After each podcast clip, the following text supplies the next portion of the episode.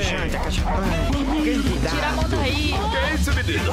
Olha, mas que porra é essa? Mas olha, você é um cantor, Quintinho. Gente, pelo amor de Deus. Diretamente dos estúdios da Jovem Pan e Panflix, começa agora... Ó, Ó. Muito bem, meus amores. Panicote está no ar, meus queridos, diretamente dos estúdios imperiais da Panflix. Hoje, o nosso reizinho, o nosso Dorinha Todinho, André Marinho, está ausente.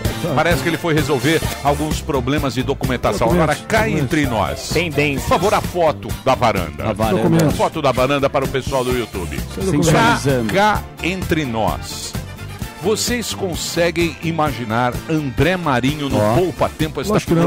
Não, foi o Ulisses. Papai, Ulisses, meu De, funcionário. de maneira alguma, ele deve ter ido pegar o RG direto com o Dória, junto à vacina do Butantan. Butantan. Mas está presente aqui hoje o nosso Rei Momo, Putz. Rogério Morgado, que Oh, que veio- alegria, gente. Ele veio de uma viagem de barco de mais 12 de horas. 12 horas na Amazônia, espalhando o Covid para os índios, Que para os isso? silvícolas. Na verdade, todos nós somos meros bobos da corte, servindo neste programa a verdadeira realeza. E essa nossa audiência fantástica, representada aqui pelos nossos queridos eh, ouvintes que estão aqui no Zoom. É a eles que nós devemos É verdade. as devidas reverências. Somos súditos do nosso público. Escravos pediria- do humor. Aliás, eu gostaria de agradecer publicamente um presente que eu rece- recebi diretamente de Manaus, que lá Olha aí. Hum. você esteve. Estava eu em minha residência Toma, chegou. e o meu vizinho Pois não. mandou para mim bombons de cupuaçu, Sim. Sensacional. mandado pela irmã dele, que é a Soraya de Manaus. Grande Soraya. E ela Olha Grande, me é. entregou gentilmente, Nossa, já uma recebi. Vai adoçar a minha vida. Aliás, eu adoro cupuaçu. Eu, eu, Presente que o menino mais gosta. eu comprei, mas deixei no. Cupuaçu, cupuaçu devia representar o Brasil. É, boa. O Morgadinho comprou, mas Muito obrigado, sempre- Soraya. É, mas eu comi tudo. Igual o Chaves. Soraya diz que há muitos anos ela escuta, assiste o Pânico de Manaus. Bombons especiais. Sim. Muito obrigado. Beijo Eu sempre Manaus. trago, mas dessa vez esqueci Um no beijo pra você e pra todos os manauaras. Muito Morgado. obrigado, Tá. Soraya. Um Manauara. beijo pra você, fiquei muito feliz. Fico mais feliz de você gostar do programa e estar com a gente aí todo dia assim como essa galera. Então, Gordão, Bacana você que é o nosso Rei Momo, por Ah. favor, pode conversar com quem você quiser aqui. Rei Vamos Momo falar com o. Jonatas Rocha, ele que tá com uma menininha que vazou agora. Mas vamos falar então só com o Jonatas Rocha aí. Fala, Jonatas, tudo bem? Fala da onde? Se ligar Legal, o... Jonatas. Boa. Essa foi a pequena participação de Jonatas aí, Boa. que tava com a gente, mas não temos som. Então, vamos pular, vamos pular pro lado ali, aproveitar a câmera tá enquadrada. Vamos pra Meire lá. Meire Cristina, é, ela tá com duas cadeiras vazias, talvez esperando alguém, talvez não. Fala, Meire, tudo bom? Você fala da onde? Tudo bom, gente? Tudo Ai, ótimo. que bom falar com vocês. Que Nossa, alegria, viu? Você fala da onde, Meire? Eu tô de Long Island. Long. Island. Bacana. E você tá trabalhando, tá em casa? Essas cadeiras representam alguma coisa? Você vai fazer alguma Essas gravação? cadeiras representam vocês, ó. Se vocês quiserem vir aqui pra casa, ó. Hum. Pode. Querendo. Ah, e o que, que você faz da vida aí né, em Long Island? Eu cuido de três crianças chatas. É, au pair? filhas. Ah, putz, que, que bacana. E, e- e como que tá a vida aí com o Covidão aí? Você tá tomando os cuidados? Já É, tá eu aquele meio que relaxo? tranquilo até, você quer saber. Porque assim, a gente pegou aquela primeira onda que foi muito feia Sim. e agora tá subindo devagarzinho, não tá tão ruim. não. É, Estados Unidos está com Unidos. 300 mil casos por dia. Ah, tá tranquilo, né? É.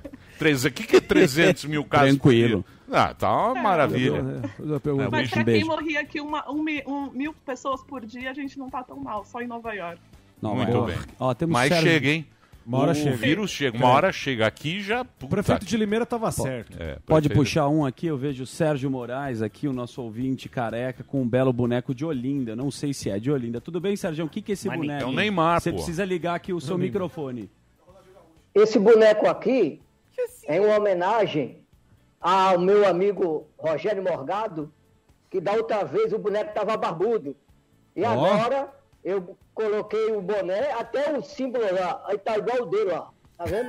Tá bonitinho. Uma homenagem singela Obrigado. ao meu amigo Rogério Morgado, Bri- que no primeiro dia que eu apareci, ele me chamou para falar comigo. Aê, Sérgio, é nóis. Sérgio. Boa, do- Josias. do Up. Agora que eu Pra te quem- chamei, José. Pra quem tá ouvindo, o Serjão é, é lá de, de Olinda. Pernambuco, onde tem a Clássico. tradição dos bonecões Sim. de Olinda. Será e ele que- está nos brindando aqui com essa com essa com esse, essa característica Boa. do Carnaval de legal. Olinda. E esse ano não vai ter porra nenhuma, né, Vai ter- Sérgio? Não. Ou vai ter Não, clandestino? não, Não, não. vai ter nada, Não, né? vai ter não. É. Vai ter não. É, é, está propensamente forte para não haver carnaval, já está certo. Estou falando até em carnaval virtual. Não é? Nossa, a Zoom. em Recife, É. virtual. É, exatamente, virtual. Até a queima de fogos, eles vão fazer esse ano aqui também com projeção de laser. De laser, em vez de fogos, mas também virtual também. Quais são os Boa. bonecos de destaque, Sérgio? Você vai ter Sérgio Moro ou ele não é mais um bonecão de Covid. Olinda? O ano passado teve Donald Trump, Sérgio Moro, Zé, teve várias personalidades. Esse ano é sempre, é sempre uma surpresa. Boa. Eles sempre colocam a surpresa de alguma personalidade. Boa. Eu espero que eles coloquem alguém do pânico. Eu vou dar uma sugestão para botar uma celebridade aí de Não, vocês. isso aí Faz dá, do Senna. Deixa eu te falar, isso aí dá um puta azar. Dá azar, é. É verdade, não, é vai dar um azar. Meu azar. voodoo. É. Faz não. Deixa, É faz verdade, o é Moro, faz o Bolsonaro. Ronaldinho Gaúcho preso, o não, genocida. É, isso aí não, isso aí não é, é bom evitar. Márcio. Smelling, pô. É, um bom bonecão de Olinda. É, com a rola de fora. Ele vai lá. Fizeram ano passado com o peru de do. Márcio Smelling. Com a mão no zíper. rola nos outros. É, quem credo. mais fizeram? Márcio Smelling. Só quem foi cancelado. É, um do Sami, o Tsuá, mas ó, muito, Capitão Palumbo. Capitão Palum. deixa eu falar, mas muito obrigado, Mário Sérgio. TikTok.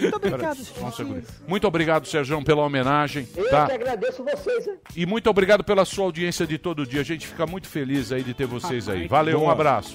Muito bem. Eu queria conversar.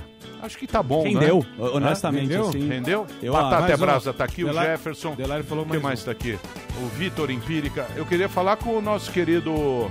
Caputo. O Caputo. O Wagner, o vinheteiro da bolsa. Cadê o Caputo? Meu, Ô, Caputo, como é que tá Fala a aí, bolsa? galera, beleza? Como é que tá a bolsa agora?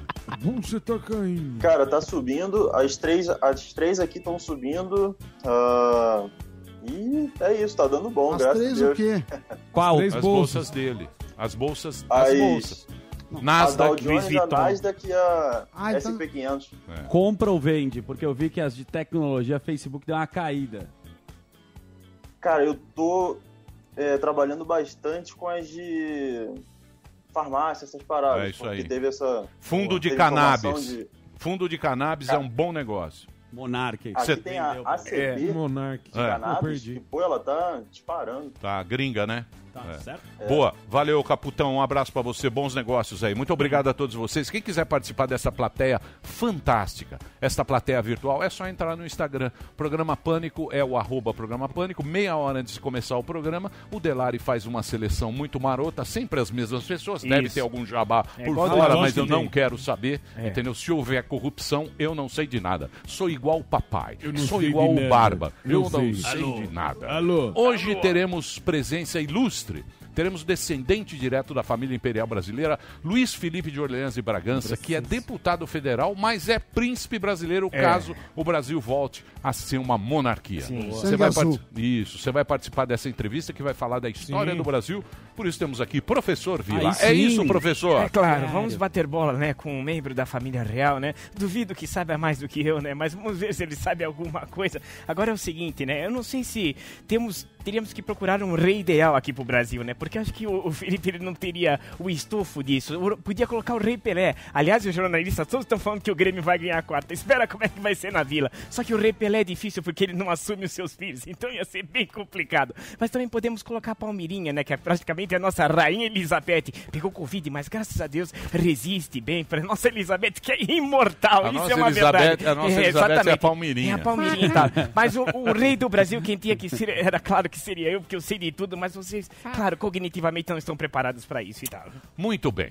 Hoje teremos esse convidado sangue azul aqui no programa e além dele, Guga Noblar, Aí sim. que é sangue Isso. vermelho, que é a ganhoteira brasileira.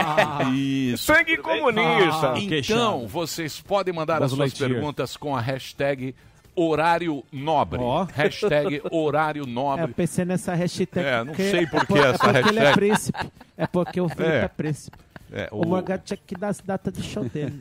Acabando já. Gordão, quero saber o seguinte: como é que foram as aventuras no Amazonas? Parabéns. que incrível. Parabéns, Jacaré. Morgado. Peguei- Você é um guerreiro. o cu. Muito bacana, peguei uma lancha, 8 horas até Coari, fizemos um belo show, Marinho. casa cheia, fomos depois mais 5 horas pra frente pra Tefé, grande Ah, cidade. Viu o Boto? Sensacional. Vi botos, botos incríveis, Nadou pulando. o só- Boto? não, na- não nadei. Eu já nadei. Você já nadeu com Você. Você Você tá ou? Costa? Pode alimentar o boto. Posso É falar? mesmo? Eu não nadei com o Boto. Vocês é- conhecem, o- vocês conhecem o óleo do boto? O- Um é. clássico.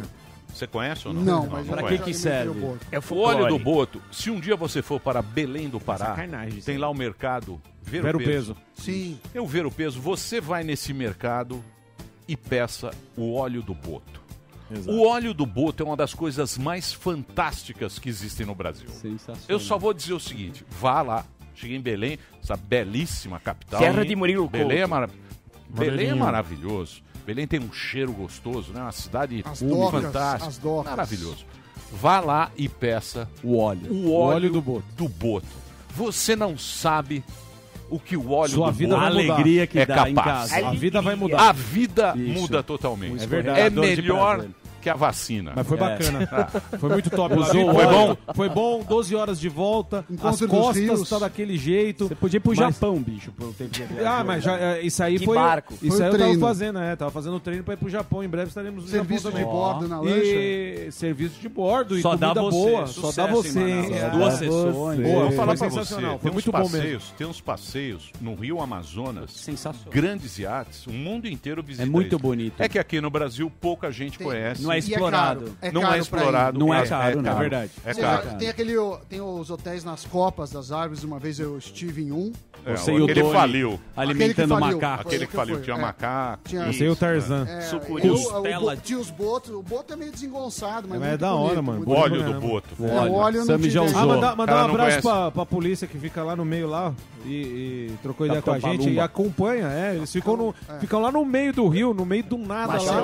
Para lá e fica fazendo. Porque ali é rota, né? Então. De, de- costela de O tocante aí, o tráfico, né? E aí os caras, tráfico. os caras ficam lá e acompanham o pânico. Aí um abraço Muito turma bem. do Arpão lá. Muito Valeu, bem. Você Está dado o encontro- abraço, mas eu quero saber o seguinte: shows do Covidão. Shows do Covidão! Agenda do Morgado. Olha só, dia 16 agora, mais conhecido como quarta-feira, Rogério Morgado em Curitiba, no Witch Bar, Ó. a partir das 8 da noite. Então, compre o seu ingresso pelo simpla.com.br. Dia 17, Ponta Grossa, no Kalinka Bar.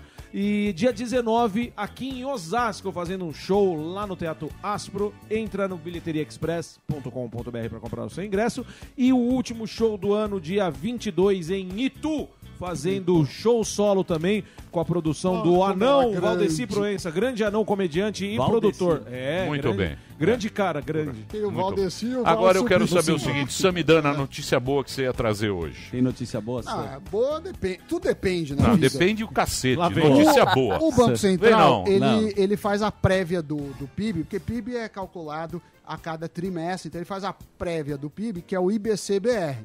E foi um, uma alta, sexto mês seguido de resultado positivo, a alta foi 0,86. Para ter uma ideia, quando a gente estava antes da pandemia, o patamar de fevereiro era 140. E a gente está agora em 136,75. Então, falta crescer 2,43 para a gente voltar à riqueza antes da, da pandemia. E o Brasil, ao que Isso tudo- é ruim. Não, não é Bom. ruim. É, É, a vida é mais boa ou menos. é. Tudo, Porra, mas você também nem tudo tá- é bom ou ruim. As coisas Não, são tem coisas perder, boas e coisas ruins. Nota 6 ou nota O 10? Guaçu é bom. Nota 7. Os, os, os analistas esperavam uma alta nesse mês de 1, então veio um pouco abaixo, 0,86. Estamos Tá no caminho, estamos Tá no bom. caminho. Estamos no caminho. Bovespa atingiu o tava- nível pré-pandemia. É, Dólar, ainda 5. Quanto tá o dólar? 508 e Bovespa está a 115 mil pontos, o, perto da máxima histórica, que é 119 mil pontos. Máxima que aconteceu em janeiro. Mas estamos aí retomando. É, é um olho no Peixe. no peixe. É uma no padre e outra na missa. Tem que. Ah, Achei que era no, no padre e no coroinha. Vocês estão muito desanimados, viu? Não. Tá, mas Nossa, que gente desanimada. Vamos pro Carlos animado. Aros agora. ele é animado. Vamos para ele, Carlos. Aliás, O jovem Hagrid. aliás, eu sinto, Ele também é meu chefe. eu sinto.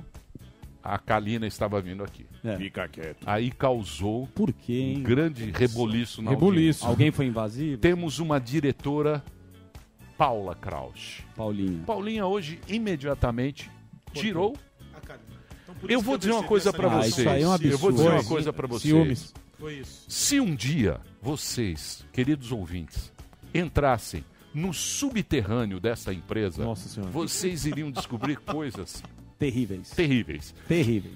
Então esse é o motivo não de eu quero- ter sido acordado não, não. pela Paulinha hoje? É, não é. quero entrar nesse detalhe. vamos falar Mas é chato. até hoje. O ouvinte eu não gosta. vou falar isso porque Mas as eu não, pessoas estão eu perguntando, não Emílio. sou Mas fofoqueiro. as pessoas querem o que saber. aconteceu? Eu não sou fofoqueiro, Gente. eu não quero falar.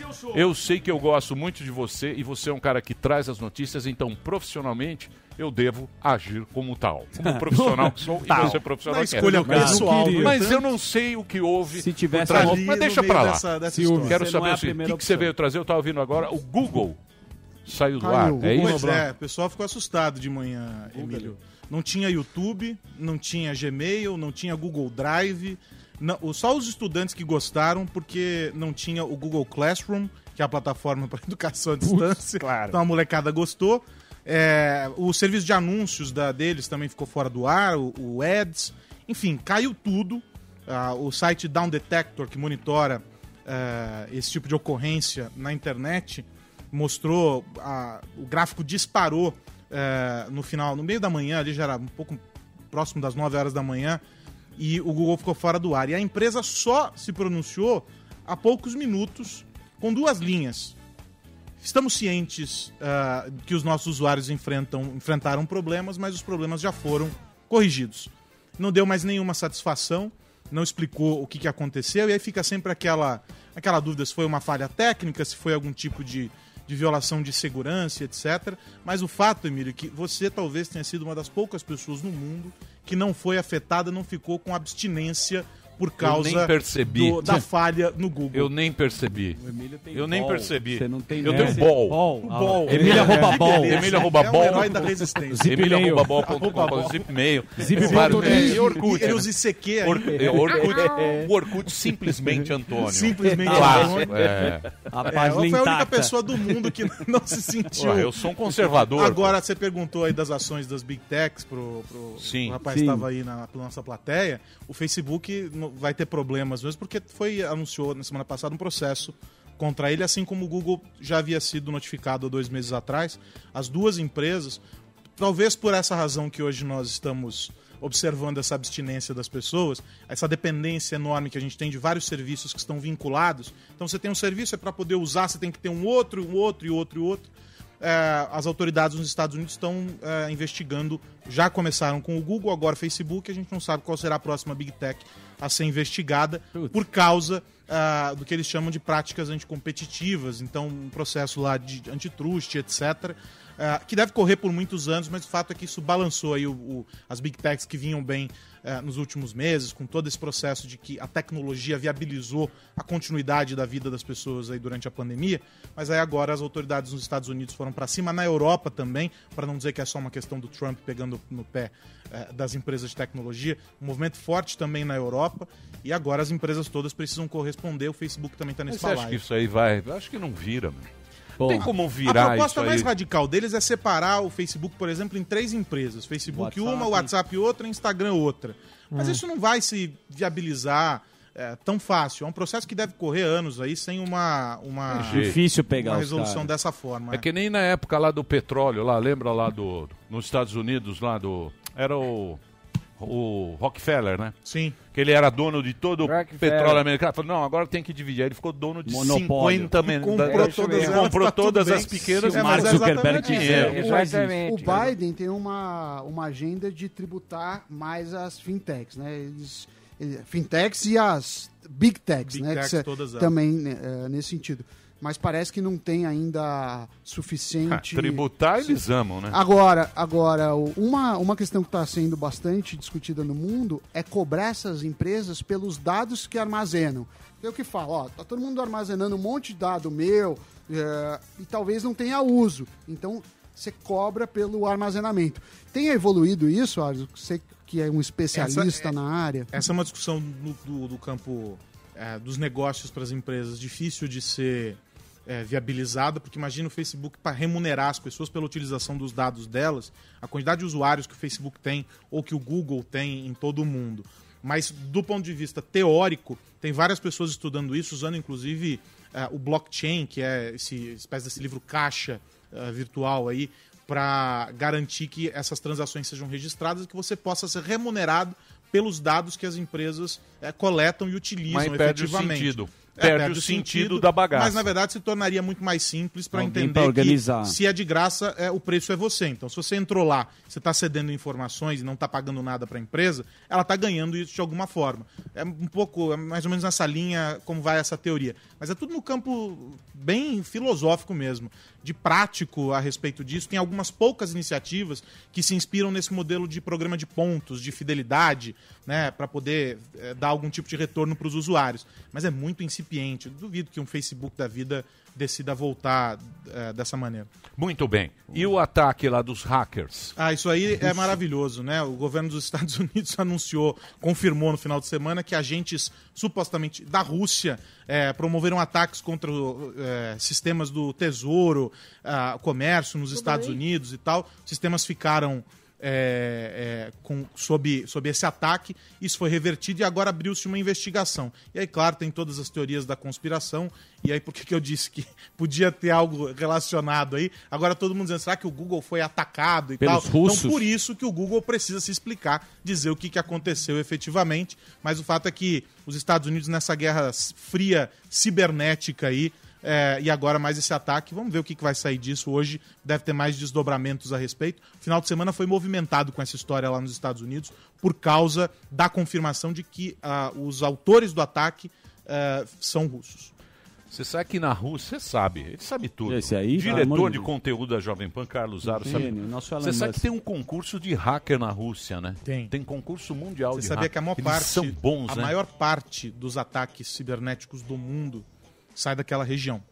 Da Rússia, leste europeu, é de onde, quando você pega os, os relatórios das companhias de segurança digital, toda a origem, assim, a maioria esmagadora dos ataques sai de lá.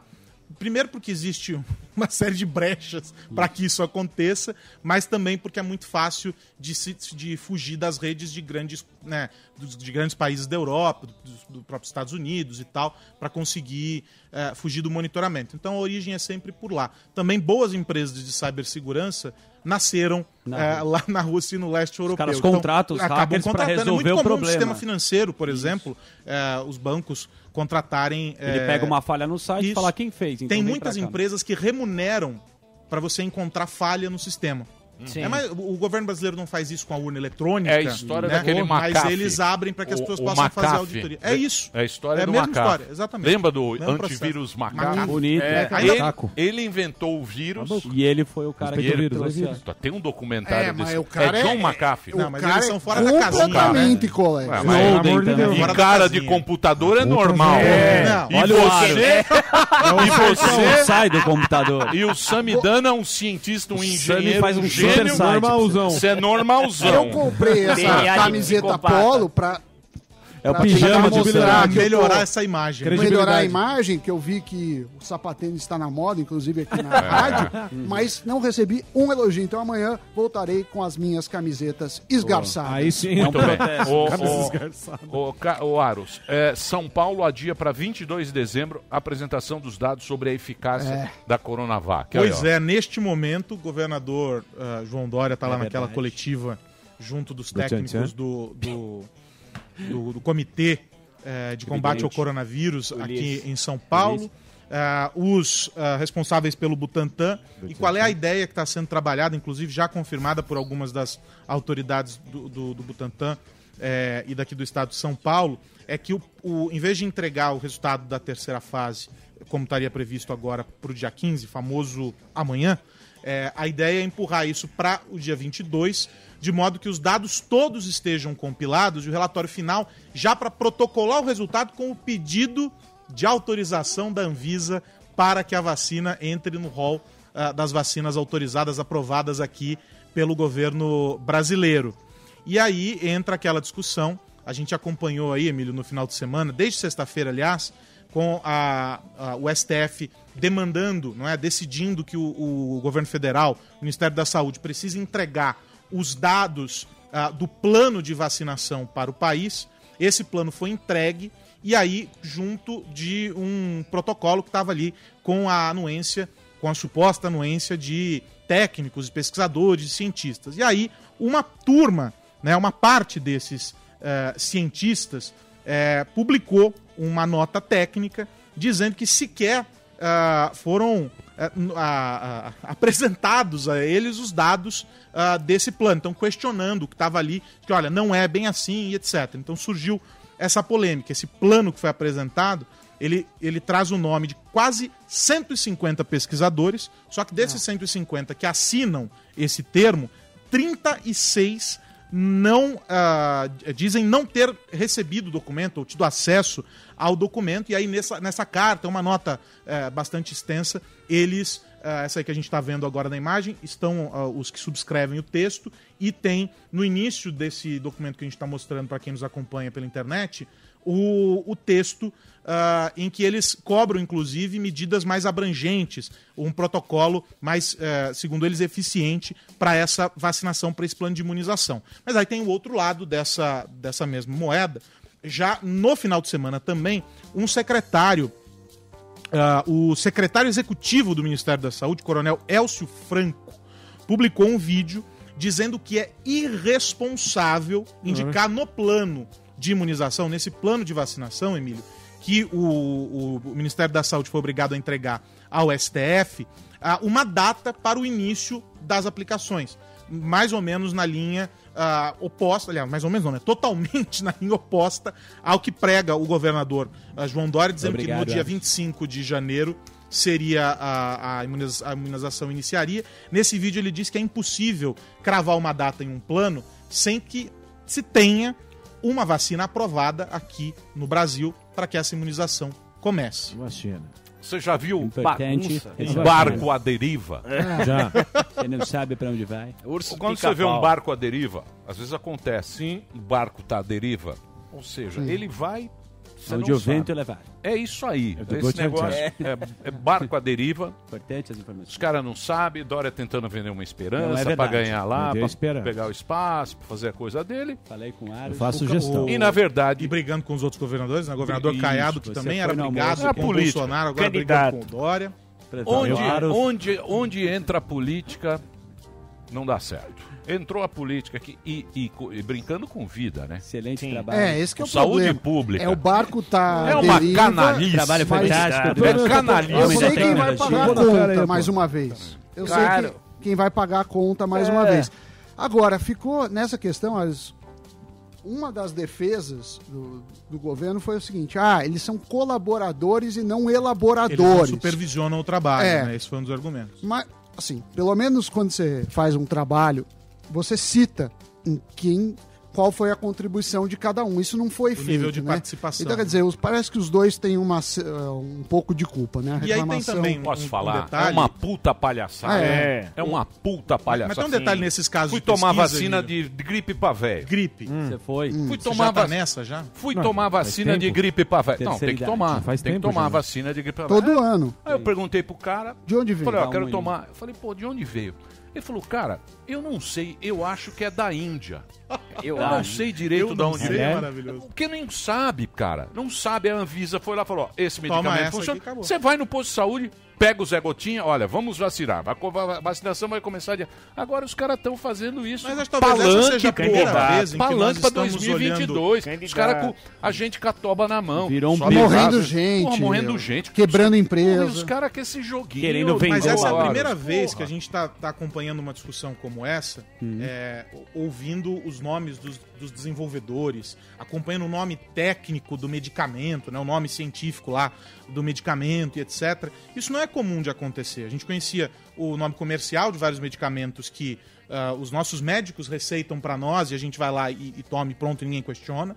Ah, e no caso específico das pesquisas, a gente tem que entender que não é um negócio que o cara começa hoje para amanhã tá pronto. Né? Carlos Aros. Leva tempo. Carlos Aros, pensa comigo. Quem é que tá falando desse negócio das. Nós somos Os aqui. políticos. São dois: o político e a indústria. É isso. É que quem tem tá interesses muito específicos. Interesses bilionários de fazer Sim. vacina. Você vê, Pfizer, fala. Johnson, É aí, não sei é o quê. Johnson, São Johnson. eles e os políticos. Só. O cientista, o cara que vai lá, o cara que dá o carimbo, fala, ó, Beleza, isso aqui funciona. A gente não tem. Tanto é lado. que foi muito positiva Então, a coletiva que a Anvisa fez a, a- a época em que houve o questionamento, né, a paralisação dos testes com a vacina que está sendo desenvolvida pelo Butantan. Foi muito saudável que os técnicos do- do- do- da Anvisa tenham ido a público se posicionar e dizer assim: olha, o ritual é este aqui.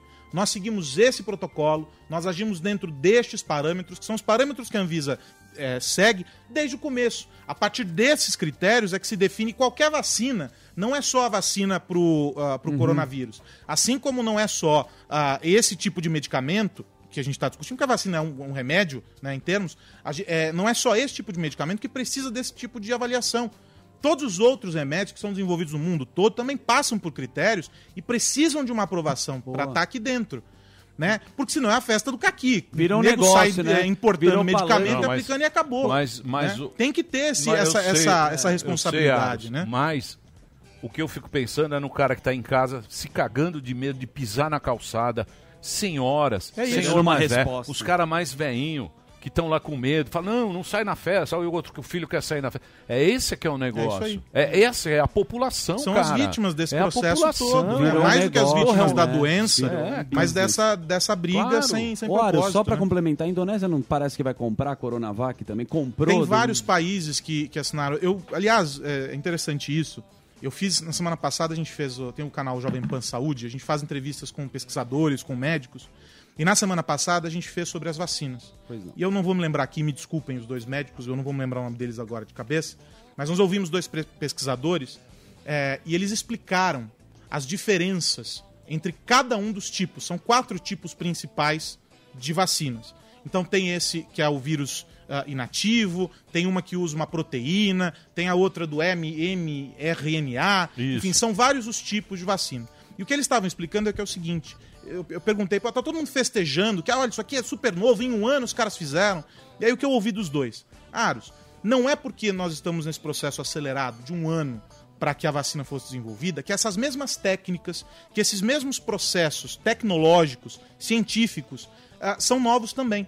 Ele estava dizendo, por exemplo, que em alguns casos tem eh, método aí para desenvolvimento de vacina que alguns laboratórios estão usando e dizendo do- do- da vacina do coronavírus, que estão sendo pesquisados há mais de 5, 7 anos. Ou seja, não é algo novo, a gente não inventou a roda com o coronavírus. Nós estamos aplicando em cima de conhecimentos que já foram desenvolvidos e construídos, ferramentas novas para esse, pra esse tipo de doença, assim como lá na frente outros virão. Né? Então, o grande, o grande aspecto aqui não é saber ah, se é a vacina do Butantan, se é a vacina chinesa, se é a da Pfizer, se é não sei o quê. É muito simples. Qual é a metodologia que está sendo utilizada? Essa metodologia é reconhecida pela comunidade científica? Que países e quantos países ah, estão trabalhando nesse processo? Qual é o grupo de controle? E eles disseram mais.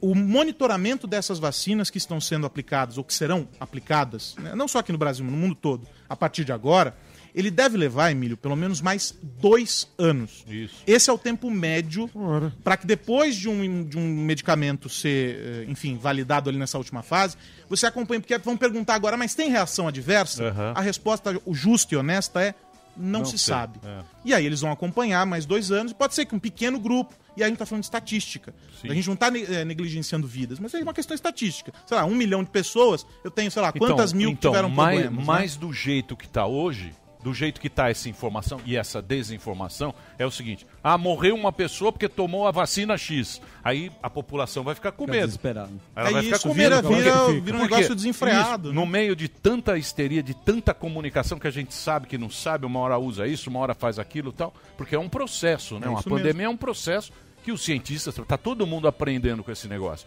Mas aí surge um caso que agora, reinfecção, né? Fala, "Ó, reinfecção, aí todo Mutação mundo do fala, meu Deus, É. meu É. Deus.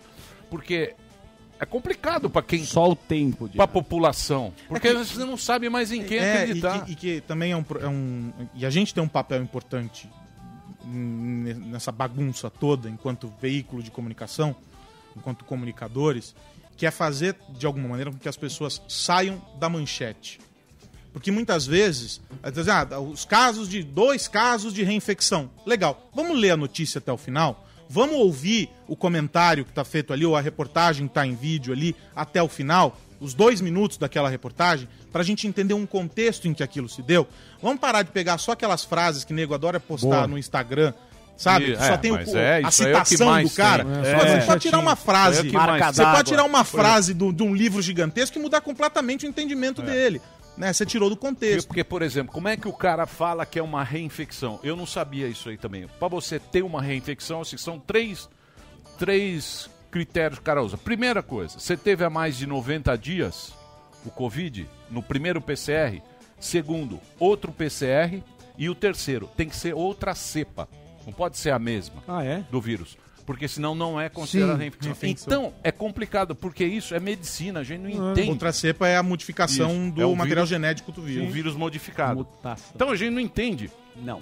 Porra nenhuma. É, e teve- tenta levar precisa de informação, mas é tudo muito zoado. É complicado, gente. é Não complicado. a deriva. Estamos Não a deriva. No mundo todo. Teve No o caso inteiro. do técnico Cuca, ele, ele pegou o vírus É. e aí depois falaram que ele foi reinfectado, mas não foi. Ele não estava fora dos 90 dias. Então ele não curou e Isso. voltou. Isso é diferente. Agora, quando a gente olha a estatística de reinfecção, ainda é muito baixa. muito baixo. Ainda é muito baixa. Acho que não é a preocupação inicial. Eu sei, mas turma fica. Lógico que fica. É, mas assim, Quem é- tá ouvindo o programa fica. Sim, uma mas é barata. aquela história. Você fala É. assim, ah, ataque de tubarão no, no Recife. Nordeste, em Recife, assim. Um ataque de tubarão, aí você pega a estatística disso contra outros problemas que tem eh, no próprio mar, afogamento, é muito baixo. Agora, a vacina, né, ela foi testada. É claro que a gente só vai ter testes amplos com, com o tempo. A fase 1, 2 e 3 tentam garantir pelo menos uma segurança. O que a gente também tem que pesar é que nunca foi eh, também ah, tanto dinheiro investido Em escala vacina. global, né? Então, Agora, Mas a vacina boa vai para país rico. Sim, tem um. Eu vou mostrar Você viu amanhã. Estados Unidos tem um hoje? gráfico super legal. começaram a vacinação. A revista Os cara Net- tem dinheiro. A revista cara- Nature eh, fez quanto está reservado e quanto pode expandir em doses por país. E aí eles fazem per capita. Sabe qual que é o país que está mais coberto per capita? Canadá. Canadá tem oito doses por, por, eh, por habitante. Eh, Estados Unidos, garantido, tem Puta, duas... agora é esse ranking Agora, agora. quem que tem mais vacina? Era o ranking da né? morte. Ranking tudo da morte. Quem tem Era o da morte. vacina? Era o show da morte. Show da Era, morte. a- era, era o ranking da morte. Mas Agora é você o ranking. corrida Quem da mais vacina. Mas você não quer vacina. imu- imunizar? Você precisa, não adianta só um tomar a vacina que não imuniza. Então você precisa ter isso. O Brasil está mais ou menos com quase uma dose por, por habitante, lembrando que você Precisa precisa de de duas. duas. Então, isso mesmo contando a, a capacidade de expansão. Então a gente vai Sei, ter mas aí... não é todo mundo que vai ser vacinado. Não, não é. Não é todo mundo. Mario falou que é. Imagina. Não, mas a Não ideia, é. a ideia é, uma co- é a tá cobertura correndo. da maior parte É, possível da, da população. em 80, Começa pelos 90%. grupos de risco, mas a ideia é que você tenha uma taxa acima dos, acho que 80%, É meio uma coisa doido. assim. É. Então tem que... Meio dói. Agora, Meio tem uma coisa importante, né, Emílio, isso que você está dizendo, de que essa confusão toda e essa briga, tanto política quanto comercial, isso só contribui para que as pessoas fiquem com medo de receber a vacina e aí isso tem como ah, finalidade, né, lá na, lá na ponta, é, é um prejuízo enorme para a campanha de vacinação que vai começar independentemente da data em que se defina. Mas se as pessoas estão com medo, elas não vão para fazer algo que é super importante, que é a, a vacinação. É. É. É. E você vê, né, cara? O hemisfério norte tem 90% da população, né? É, é- tem muito mais gente no hemisfério. É só 10% da população. Eu nem imaginava isso também. É que É, pega bicho. China, né? É, você tem. Rússia, 90% China, Índia, hemisfério norte, a gente é 10%. A parte eles boa, de a vacina parte boa pra é que tem cobaias, né? Bom, a gente o vai negócio é demorar o pra seguinte, chegar tem mais, na Brown? gente. Tem mais? Ô, Brown Brown, ó. Brown. Não, só falar da. Da, da- o Brown tá curtindo as férias. É. É, Brasil. só É. trazer a, a Datafolha, muito embora as pesquisas sejam?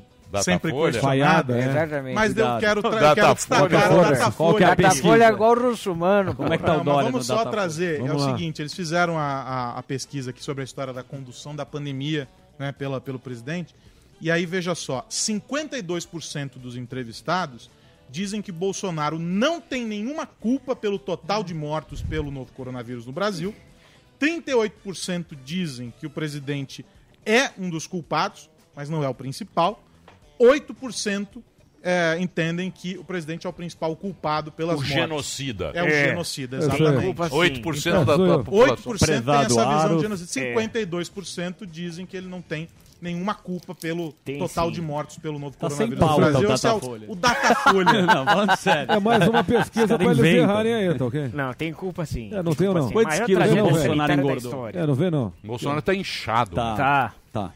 Muito problema. Camisa não. É, cachaça. é, só pepino, só pepino. Tá Mas ninguém mandou querer ser presidente. É, isso aí, exatamente. foi lá porque ele quis. Isso é, É. problema dele, é. É. Ficou lá, agora não vem reclamar. É.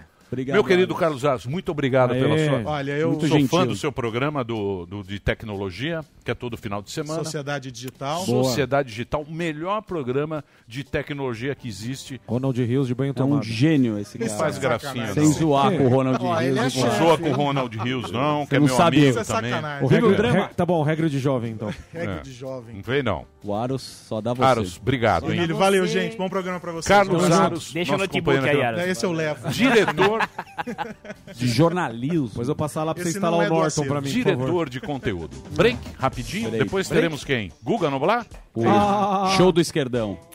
A voz da canhota. A voz da canhota. Daqui a pouquinho que O nós vamos falar aqui, ó. da canhota. Ah, não vamos falar da aprovação do Bolsonaro no Datafolha. É. Eu sei. Que ele é. Ele É, é. votou. Bolsonaro genocida, né? Pode ver, pode ver. Lógico. Marinho foi encontrar. Quem mais? Mario botou. Ah, Marinho votou presidência. no- Ó, papo bom, hein? É, papo ela. bom. Sim. Cadê o Guga? Já tá aí no quarto da filhinha? Sim. Na bicama. Ele é Parque da Mônica. Não Cadê? tá. Guga. Não tá, não tá. Tá já já. Ele tá limpando a fralda. da Então nós filha. vamos fazer o break dele. Deixa o rapidinho. Limpando a fralda dele. Muito bem. Eu vou fazer um break rapidinho e hoje teremos a presença do príncipe. Olha, É. príncipe brasileiro, de Orleans e Bragança. deputado federal, É. Luiz Felipe de Orleans e Bragança, descendente direto da família real brasileira, vai estar aqui com a gente hoje. Ele vai nos Monarquia. coroar com a presença. Está bem engraçadinho isso. né? Tá bem Você engraçado. gosta de uma Eu vou chamar o. Mas- Como é que ele chama lá? Carlos o... Carlito Alberto. Carlos Alberto. Que Carlos Não é que o Sami, Nóbregas. Não, tem o Sami piada tá do- empolgado o- porque ele gosta de uma coroa. Né? Não, e, e o Delari Tá mandou empolgado piada. hoje. O Delari mandou piada. Hoje que ele é? Eu gosto falou de uma coroa. que metade do salmão é sal. Pra É. tomar cuidado. A outra é mão. Charadas do Gosta de uma Daqui a coroa. pouquinho a O gente livrinho volta. dele. Obrigado, Então obrigado, hoje o. PC Siqueira não vem, então. Oi? Grande.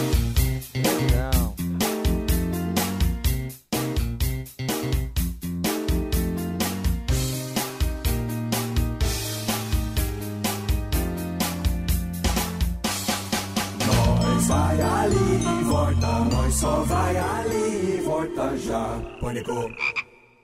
O estresse da correria deu enxaqueca?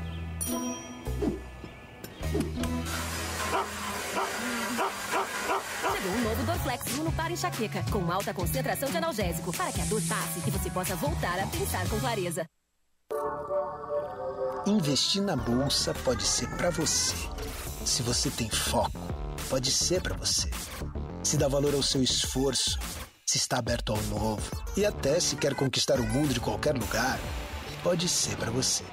Na Clear também valorizamos o foco. Somos a corretora especializada em renda variável.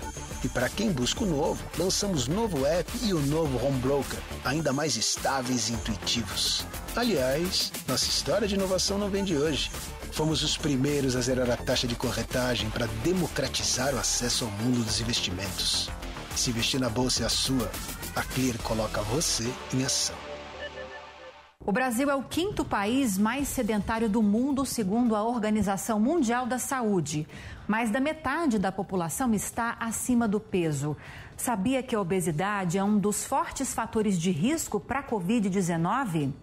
Te mostro agora o quanto a prática de atividade física é importante para se proteger da doença.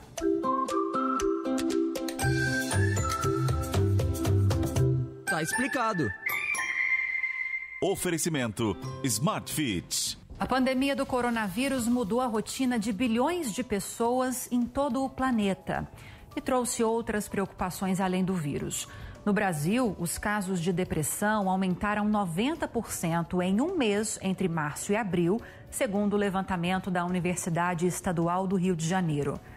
Pesquisas também mostram que, influenciados pelo isolamento social, muitos brasileiros deixaram de se exercitar e o índice de atividade física caiu 20%, o que chama a atenção para as doenças ligadas ao sedentarismo. Sabia que a prática regular de exercícios poderia salvar todos os anos no mundo até 5 milhões de pessoas vítimas de problemas associados ao comportamento sedentário?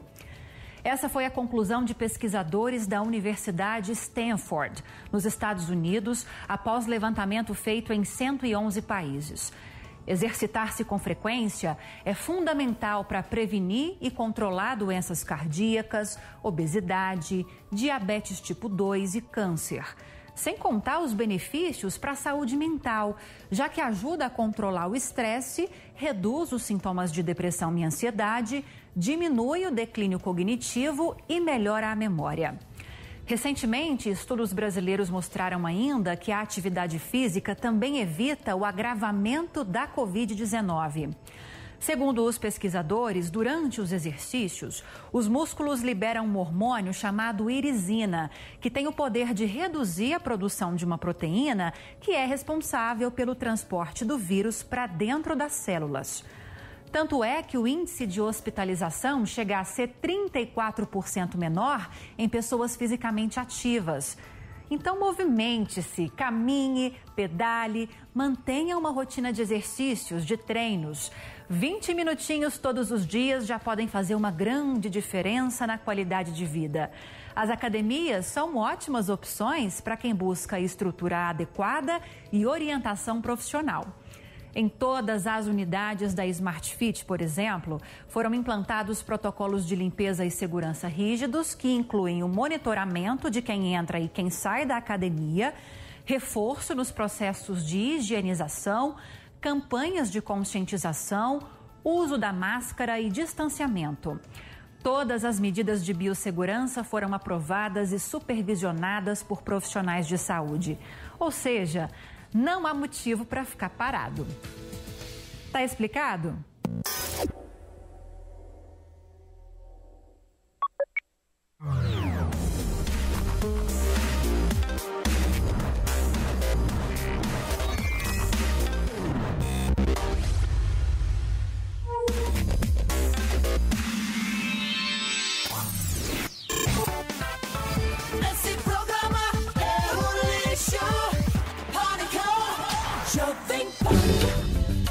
Bem, muito bem, muito bem, Zuzu. Posso falar uma coisa pra você? Algo que está me incomodando? Não tô entendendo esse óculos escuro aí. O que que acontece? O impostor voltou ou é conjuntivite, Zu? Sinceramente, Emílio Neus, Sinceramente. Sendo bem sincero, esse estresse aí, final de ano, aí me deu Ano uma difícil. baita de uma enxaqueca. Não sei também se é a luz do estúdio que não tá ajudando. Aqui eu tô com uma dor de cabeça bem forte. É, luz e enxaqueca não combinam mesmo, Zuzu. Mas eu vou quebrar o seu galho agora. Pois não. Delari, por favor, Delari, traga um café para mim e um Dorflex Uno para o Zuzu. Muito obrigado. Por favor, traga. Vai ficar sentado. Muito bem. Obrigado. É, vai ficar sentado aí. E você aí, Obrigado. fica ligado. Correria de final de ano, trânsito, organização de festas por Zoom. Se tem estresse, pode dar enxaqueca. E se a enxaqueca bater, tem um novo Dorflex Uno. É isso aí. Dorflex Uno é analgésico e antitérmico, dipirona monoidratada. Se persistirem os sintomas, o médico deverá ser consultado. É isso aí. Muito bom.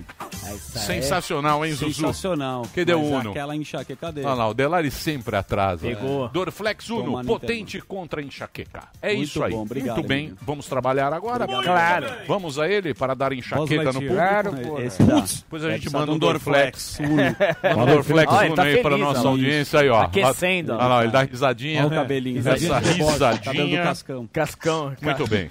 Daqui a pouquinho o príncipe vai estar aqui. O príncipe é deputado federal, né? Sim, Sim, senhor. São Paulo. Muito bem. Queremos saber o seguinte de você, meu querido canhoteiro de ouro, meu querido Guga Noblar. Aliás, você foi achincalhado nas redes sociais. Por quê? Ah, a rede social dele só Não. toma na, só toma na. na- Não mas, assim. mas, mas você tem a voz aqui, isso é que é importante. A gente gosta de você e não interessa o que o cara. Cada um tem o seu pensamento e já imaginou se todo mundo pensasse igual, que vida chata que seria?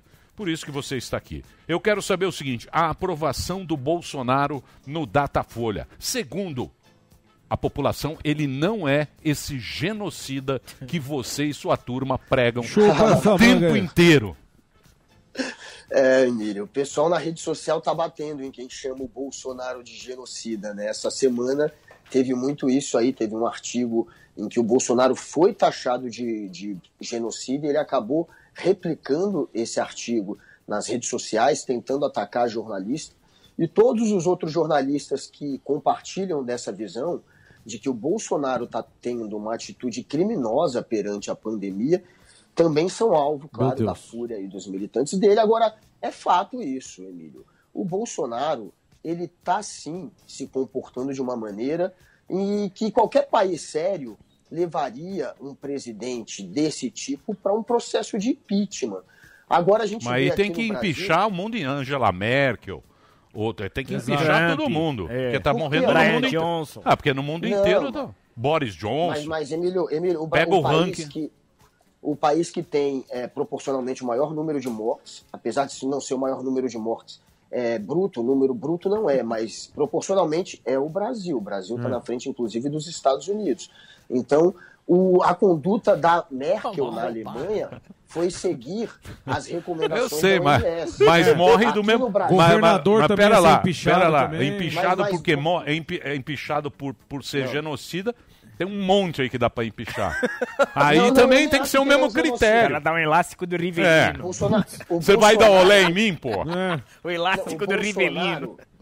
O Bolsonaro foi o Bolsonaro foi um presidente, foi um líder que levou o Brasil, o país dele, a ser conduzido, por exemplo, para remédios que não têm eficácia. Inclusive o, o Bolsonaro, o governo Bolsonaro vai ter que gastar agora 250 milhões de reais para conseguir distribuir a cloroquina, que é um remédio que, segundo os cientistas OMS, segundo a maior parte da comunidade médica, não tem eficácia. A gente precisa agora correr atrás de uma vacina. E nesse momento, o Bolsonaro está fazendo um discurso anti-vacina. O Jânio de Freitas, que é um dos maiores jornalistas do Brasil, ontem na Folha de São Paulo, fez um artigo em que ele fala quantas vidas vão precisar morrer ainda para a gente fazer o que deve ser feito, que é colocar para frente uma discussão sobre sim a retirada de um presidente que é irresponsável e que está levando o Brasil para um estado praticamente de guerra, porque 181 mil mortos a gente nunca viu e a gente não vai ver de novo. É um número absurdo. E o maior culpado, apesar do Datafolha mostrar que só para 8% dos brasileiros o Bolsonaro é o maior culpado, é óbvio que para a opinião pública e para quem está por dentro disso, ele é sim o grande responsável por esse descontrole. A gente teve dois ministros da saúde que ele demitiu, que eram ministros que estavam seguindo a OMS, a ciência, e que fizeram sombra a ele e que não foram para o lado do negacionismo Ah, Mandetta, pelo e amor de acabaram. Porra, o Mandetta. Pelo amor de Deus, Mandetta era Mandetta, candidato. Deus. Candidato, sai abraçando todo o mundo. Mandetta é candidato. Pelo amor de Deus, Saiu de lá sem mundo. máscara. Abraçando abraçou, todo mundo. cantou. Você vai falar que ele seguiu recomendo. Nem máscara ele usou. Cantor Ah, pera lá. Brasil. Pera lá, ô Guga, pera lá. Pera lá um pouquinho, porra. O. Mandetta cantou. O Mandetta saiu cantando sem máscara. Brasil. Abra- Pera lá um pouquinho, Sambou. porra. Sambou com Vamos- pandeiro. Vamos usar o é mesmo peso. Não, pera lá. Vamos Isso usar o tudo é mesmo. verdade que você Não. falou. A gente tem que usar o você mesmo é peso, o mesmo Mas- peso para todo mundo. Se o Bolsonaro é genocida, o Trump é genocida.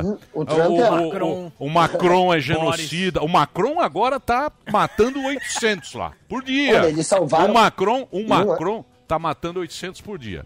Mas Mas, isso não vem ao caso. Vai defender o Macron, É. Vamos, vamos pular esse assunto. Governador que ser Esse assunto de vacina. Guga, eu tenho uma pergunta que não é de vacina. Opa! Mas ele vai gostar dessa. Quantos anos Pelo seguinte, não, o... teve uma polêmica, a gente não falou aqui no, no, no programa, sobre o filho mais novo do, do Bolsonaro, Ah, né? Uma produtora, não, estavam falando, isso abre impeachment. Eu não entendi direito. É, parece que ele, a produtora faz uma espécie de permuta, mas como ela é contratada pelo governo, há conflito de interesse, aí isso não pode, é crime. Pelo menos foi o que, o que eu entendi. Mas eu queria a sua opinião, o que você é, apurou sobre esse caso. Não, é, essa história, sem dúvida, é, é parecida, inclusive, com o que aconteceu com o Lula naquela história da Odebrecht. A Odebrecht foi e fez uma reforma num, num sítio que não é do Lula, que segundo a, justiça é, do- de um amigo dele, mas que é, é frequentado pelo Lula. Então a reforma foi para beneficiar o Lula. E eles fizeram aquilo para tentar agradar um presidente, um ex-presidente, por ter interesse político, claro, é, em contas do governo. Isso aconteceu ali. Agora acontece de novo.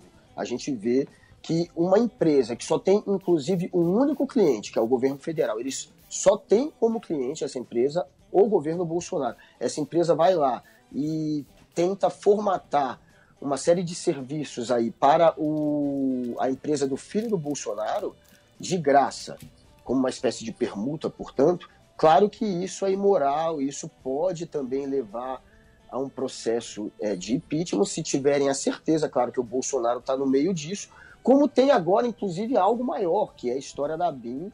A BIM teria sido usada para criar relatórios a favor do Flávio Bolsonaro nessa questão da rachadinha. A BIM teria criado meios, né, uma estratégia para o governo, de, de certa maneira, entrar nessa história, tirar, retirar nomes ali da Receita Federal, blindar o Flávio Bolsonaro, tirando pessoas que estavam ali à frente dessas, dessas investigações que acabaram acarretando nessa história da rachadinha. Então, tem uma tentativa de blindagem por meio da ABIN. Hoje, o general Heleno, que é ministro do GSI, do Gabinete de Segurança Institucional, negou que a ABIN tenha feito esses relatórios, mas essa história vazou, está escancarado, todo mundo sabe o que aconteceu. Então, a gente está vendo um governo, um presidente que está, sim, usando as instituições públicas para beneficiar a própria família. Se a gente tem isso, se a gente tem a questão da pandemia, se a gente tem ele se metendo na PF, que foi a, a história do Sérgio Moro, isso é, tudo acontecendo junto, é complicado. A gente não vê da, é, é, um motivo para pelo menos se discutir essa questão do impeachment. Mas o Rodrigo Maia engavetou, falou que não vai deixar rolar essa discussão do impeachment. Cabe a ele, né, é, deixar essa discussão ir para frente ou não, ir para as comissões ou ser arquivada, mas nem arquivando ele está e nem mandando para as comissões. Ele simplesmente sentou em cima, o que para muita gente é um abuso de poder, e está ali falando: não vou arquivar, não vou passar para frente, a bola está comigo e é isso. Então, é, o Rodrigo Maia também não está fazendo a parte dele nessa história. Grande... E o Brasil. Muito diga, bem. Diga, diga. Salve, salve. Grande Guga Noblar, excelente jornalista, um pouco enviesado, é claro, mas faz parte, né? Temos os nossos comentaristas de aluguel também. Queria fazer uma pergunta, já que você falou do Rodrigo Maia, ele vai sair da previdência da, da presidência da Câmara, e quem é o grande nome da esquerda? Porra, o Maia deve estar triste. Deve estar muito triste, Maia. muitas O regalias Maia- indo embora. Isso, o Maia vai voltar Maia. pro gabinete. Você conhece os gabinetes aí? Tem goteira. O Passa Maia. barata. O- você dá risada. O Maia é o cara mais triste Tá do triste. mundo. Porque ele vai, Vai ter passar que um Réveillon avulso. Ele vai ter que voltar pro gabinete. Os gabinetes, você sabe que o gabinete em Brasília é Sala pequena. goteira. Café frio. Mofo, sala pequena. Você dá risada. Você né? gosta, né, Guga? É exatamente isso. É. É, é exatamente, é exatamente isso, Emílio. É exatamente isso. Ele vai perder toda uma regalia. O Rodrigo Maia, inclusive, saiu a história. Saiu uma. Opa, deu, deu, um- deu um corte aqui. Saiu uma história agora de que o Rodrigo Maia ele usou os aviões da FAB, os jatinhos da FAB, de uma maneira meio abusiva. Ele, ele, ele acho que foram mais de 900 voos nos últimos dois anos. 900? Em, a- em 900 voos, cara. Vê que louco. Saiu essa história hoje. Então, assim, ele tem. 9 por semana de média? Dá um. Não, assim, pizza. 900, 900 em dois anos, né? Nesses dois anos agora de. Em dois anos, nesses últimos dois anos de Rodrigo Maia, porque ele pegou o final do Eduardo Cunha, Hum. quando tiraram o Eduardo Cunha, aí ele depois foi eleito no final daquela legislação, aí ele foi reeleito nessa legislação agora, porque você pode ser eleito de novo numa nova legislatura. Então ele tá um tempão ali, e aí ele tentou mais uma vez ser reeleito agora, Sim. ele queria de novo. E não conseguiu, perdeu realmente essa boquinha. Ele nunca foi um deputado de muito destaque até se tornar presidente da Gordo. Câmara. Aí ele brilhou mesmo, ele virou uma espécie de primeiro-ministro, até porque o Bolsonaro deixou boa parte das decisões que caberiam ao executivo nas mãos do legislativo. Então o presidente da Câmara ganhou um destaque e ele soube se contrapor ao Bolsonaro. Ele criou essa imagem de um legislativo mais independente. Ele ganhou muito capital político com esse papo de, ó, a gente é independente do executivo, ao contrário de outros, é, de outros momentos da Câmara, né? Então ele ele ganhou realmente muito capital político. Mas qual seria Inclusive, o grande nome muita da gente... Qual seria o Não, grande na nome da esquerda, o o Guga? Vai Não, estar no não tem, antagonista não tem. hoje. Não tem, mas não tem ninguém da esquerda que vai, a esquerda vai lançar um candidato.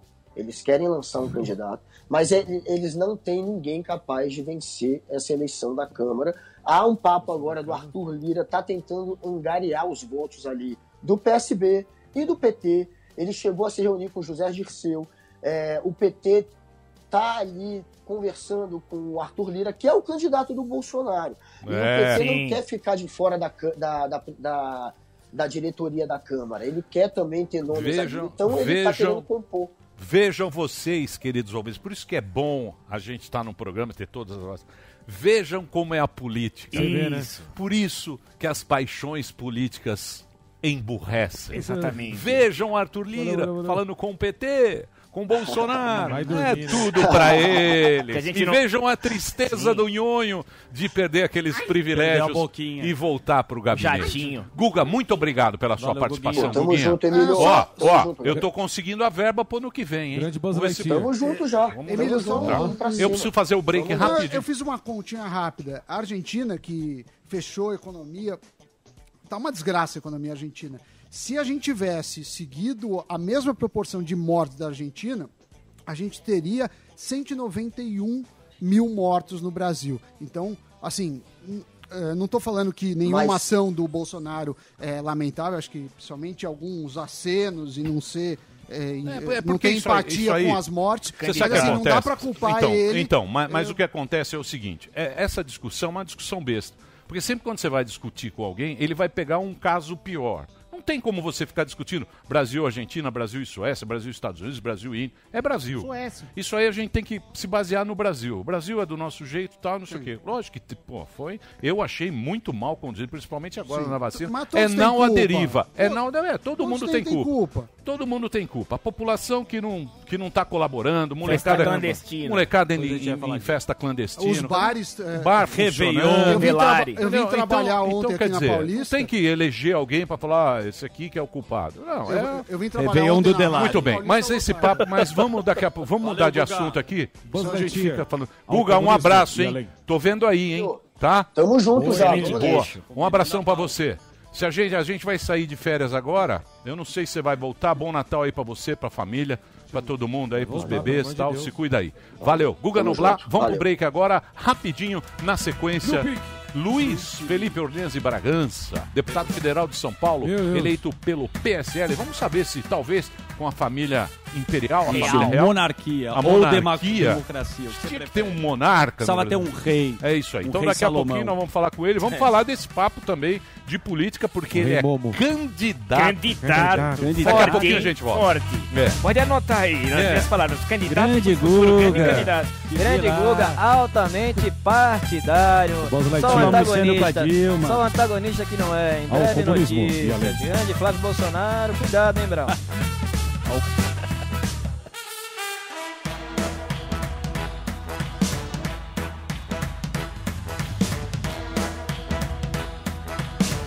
Nós vai ali e volta, nós só vai ali e volta já. Pânico. A dor muscular atrapalhou seu dia? Dorflex age na dor e relaxa a tensão muscular causada pela má postura. Dorflex. Investir na bolsa pode ser pra você. Se você tem foco, pode ser pra você. Se dá valor ao seu esforço, se está aberto ao novo e até se quer conquistar o mundo de qualquer lugar, pode ser pra você. Na Clear também valorizamos o foco. Somos a corretora especializada em renda variável. E para quem busca o novo, lançamos novo app e o novo Home Broker, ainda mais estáveis e intuitivos. Aliás, nossa história de inovação não vem de hoje. Fomos os primeiros a zerar a taxa de corretagem para democratizar o acesso ao mundo dos investimentos. Se investir na bolsa é a sua, a Clear coloca você em ação. Olá, bem-vindos ao Drops da Pan e vamos a mais uma dose diária de entretenimento aqui na Panflix nessa semana? Bora lá! Na edição de hoje vamos falar de novidades brazucas. Sim! Tudo que tá rolando nesse país tropical abençoado por Deus. Começando pela Bienal do Livro, que aconteceu virtualmente. A cantora Cláudia Leite lançou um EP novinho em folha. E por falar em Bahia, tem música nova da Ivete Sangalo com o grupo Atitude 67. Na última semana aconteceu o maior evento literário da América Latina e um dos maiores do mundo. A tradicional Bienal do Livro de São Paulo. Mas com um detalhe: foi 100% virtual devido à pandemia. Rolaram debates, palestras, exposições com muita gente bacana, como o nosso querido cartunista Maurício de Souza, criador da Turma da Mônica, a cantora Fernanda Takai, que abriu a Bienal falando de seu livro O Cabelo da Menina, e teve Xuxa Meneghel e Cláudia Raia falando também de seus respectivos livros. E a presença ilustre de Monja Cohen, Mário Sérgio Cortella e Leandro Carnal. Isso é só um resumo de quem esteve por lá, porque não caberia aqui. Aí vocês me falam, a Bienal já acabou e a gente não viu, e aí? Não tem problema não. Todo o conteúdo dela está disponível no site que está aparecendo aqui na sua tela e você pode acessar todos os dias e assistir gratuitamente tudo que rolou. Legal, né, gente? Cláudia Leite lançou na última quinta-feira o EP Sol a Sol, que reúne cinco músicas dançantes. Entre os hits, uma versão de Desembaça cantada em espanhol. O projeto ainda traz as parcerias Rodou com Wesley Safadão e Afrontosa com Dadá Boladão. A coletânea foi produzida à distância durante a pandemia da Covid-19. Inclusive, em novembro, eu cheguei a contar para vocês sobre o lançamento do clipe Rodou, que foi feito a partir da tecnologia 4D. Muito bacana. A cantora declarou que foi um processo difícil na criação, por estar acostumada a sempre estar no palco e fazer tudo ao vivo. E é nele que nascem as suas ideias para escrever suas músicas. Sol a Sol tem a missão de levar o carnaval para dentro da casa das pessoas, afirmou a cantora. O EP já está disponível em todas as plataformas digitais, então bora cantar e dançar, né, gente? O grupo Atitude 67, dono do sucesso Cerveja de Garrafa, lançou sexta-feira passada um EP novinho em folha para vocês. Atitude no Rolê Onda é o nome dele, que conta com quatro canções inéditas e uma delas com a participação especial da musa baiana Ivete Sangalo. A banda sul Mato Grossense gravou com Ivete a canção Chega Diferente, na Praia do Forte, lá na Bahia, e um vídeo também pra lá de bacana. A letra traz características apaixonantes de uma mulher que sabe chegar e encantar. Tipo a Ivete Sangalo, sabe, gente? a produção musical é de Dudu Borges e o EP já está disponível em todas as plataformas digitais pela Universal Music. Bora ouvir? E o Drops de hoje, gente, fica por aqui. E pra saber disso e muito mais, você já sabe, né? Acesse aqui, ó, jp.com.br barra entretenimento, siga a gente nas redes sociais e baixe já o aplicativo da Panflix no seu Android ou iOS. É grátis. Lá você terá acesso a todo o conteúdo do Drops e da Jovem Pan, a rádio que virou TV. Tchau, tchau, boa semana pra vocês e até mais.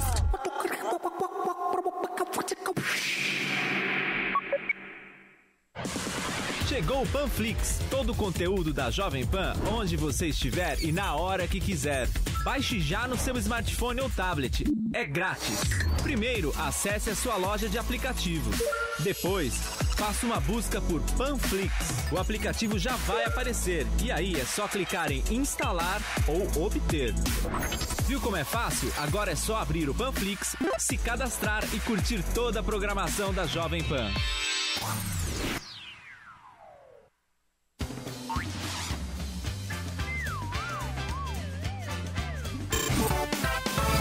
Esse programa é um lixo. Pânico, Jovem Pan.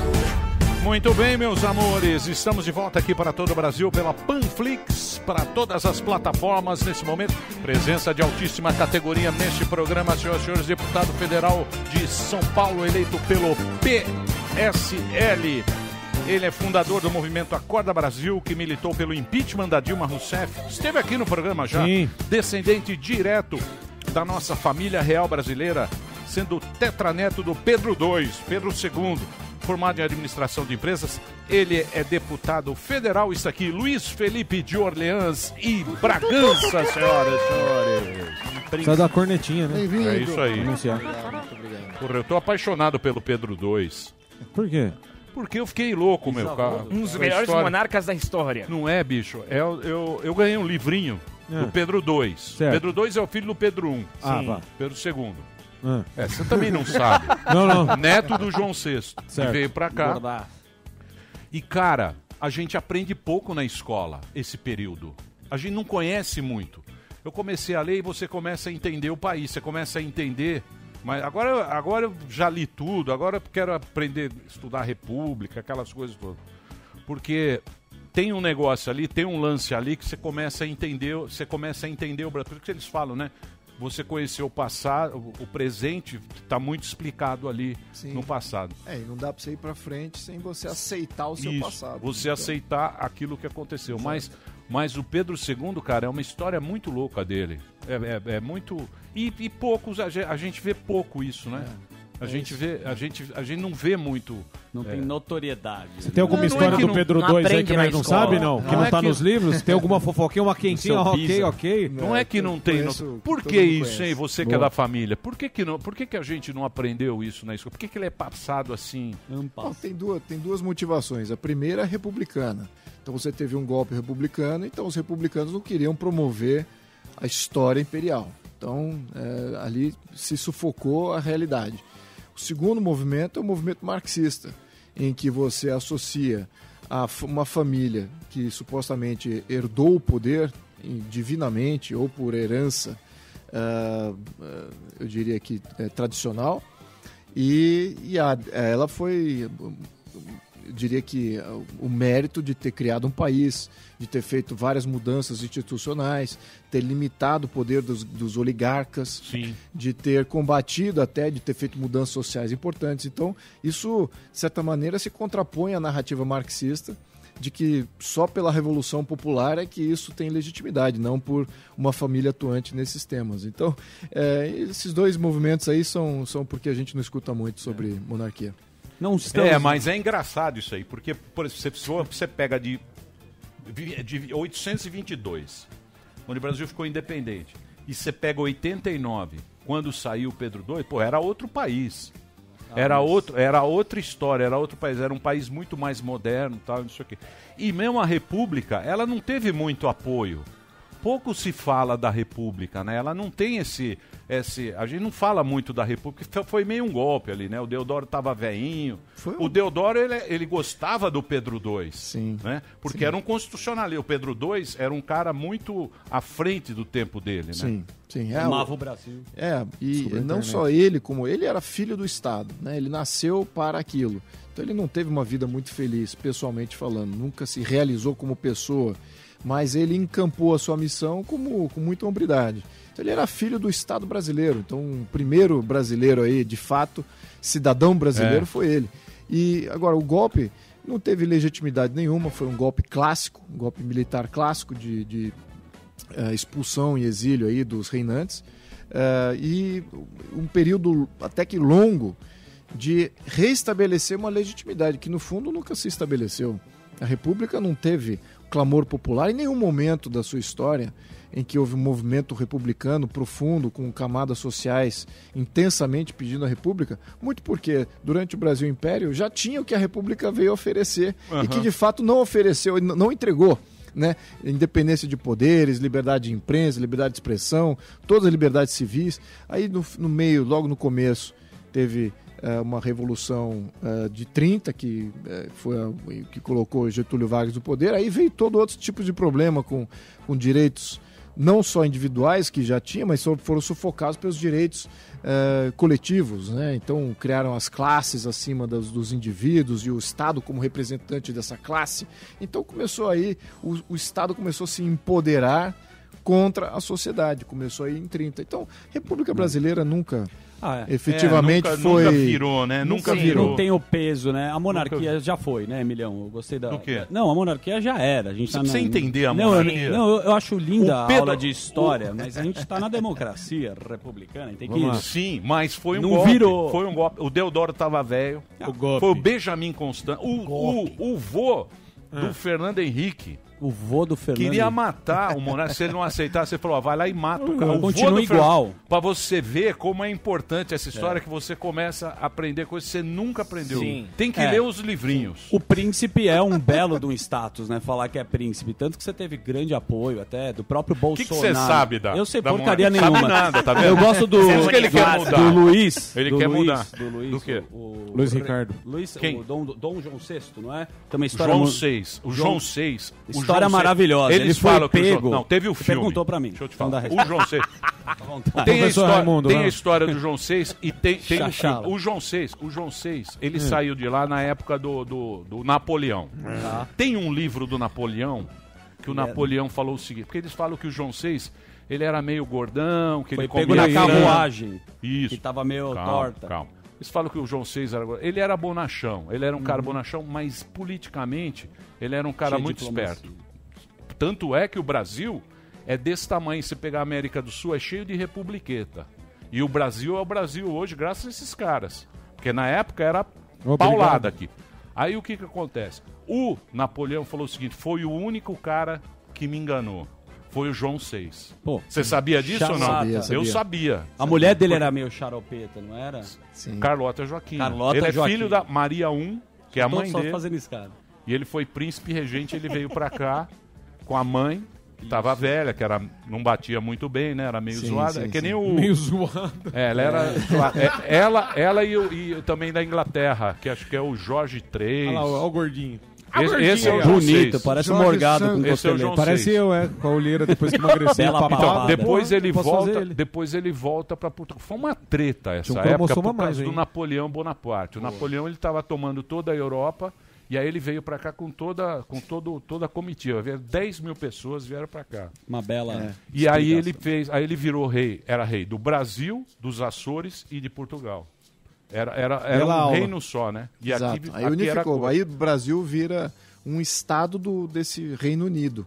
Então o Brasil aí deixa de ser o que a gente considerava como colônia, mas ele deixa ele passa a ser um estado e sendo até sede do, do Brasil Império, né? Do Brasil Império não, do sede, sede desse, Isso. desse Reino Unido. Tem várias Então- histórias curiosas. Rio de Foi Janeiro. o primeiro, o, o Pedro II foi o primeiro, im- o primeiro imperador, né, o primeiro monarca a visitar os Estados Unidos. E ele tem uma puta, ele teve uma puta moral lá na época. É muito legal a história da, da, Legal. da Boa. família. Telecurso É muito 2000. legal a história da monarquia, Telecurso cara. 2000 com Emílio Surita. Pera aí, porra. Pera, olha, olha. Olha. Diz que ele Que tinha barba, voz fina. barba linda. É, Barba linda. É. Olha lá.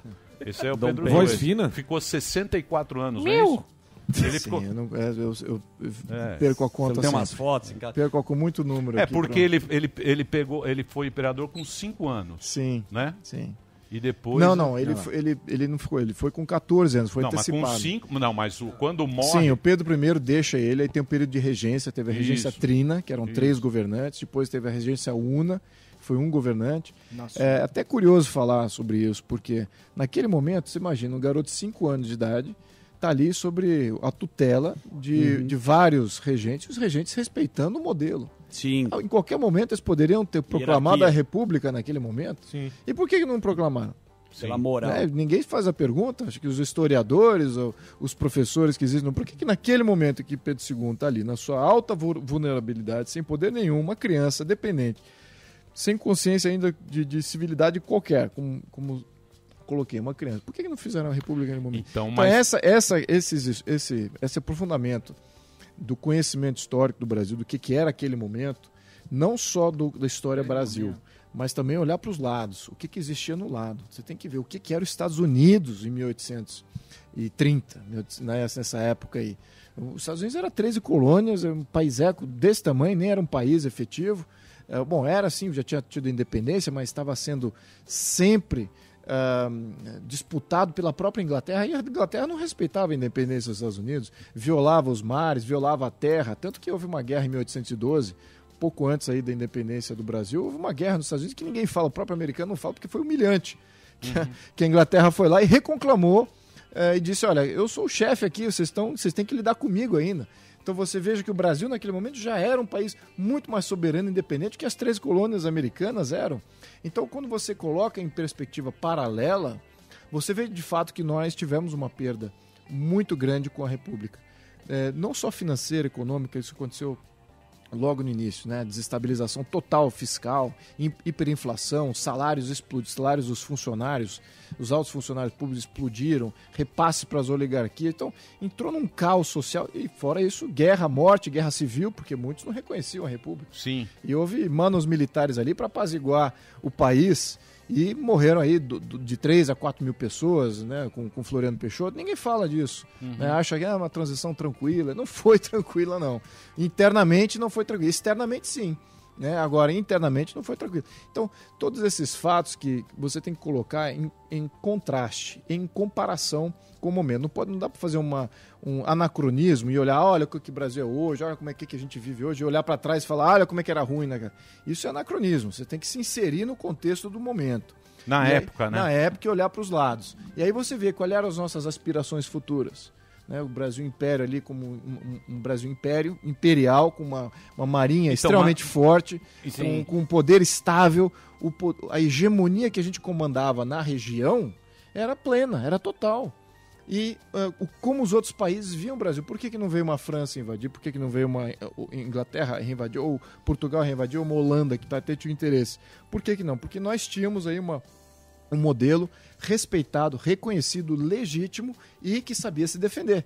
E isso exercia poder, até que os Estados Unidos reconheciam isso também.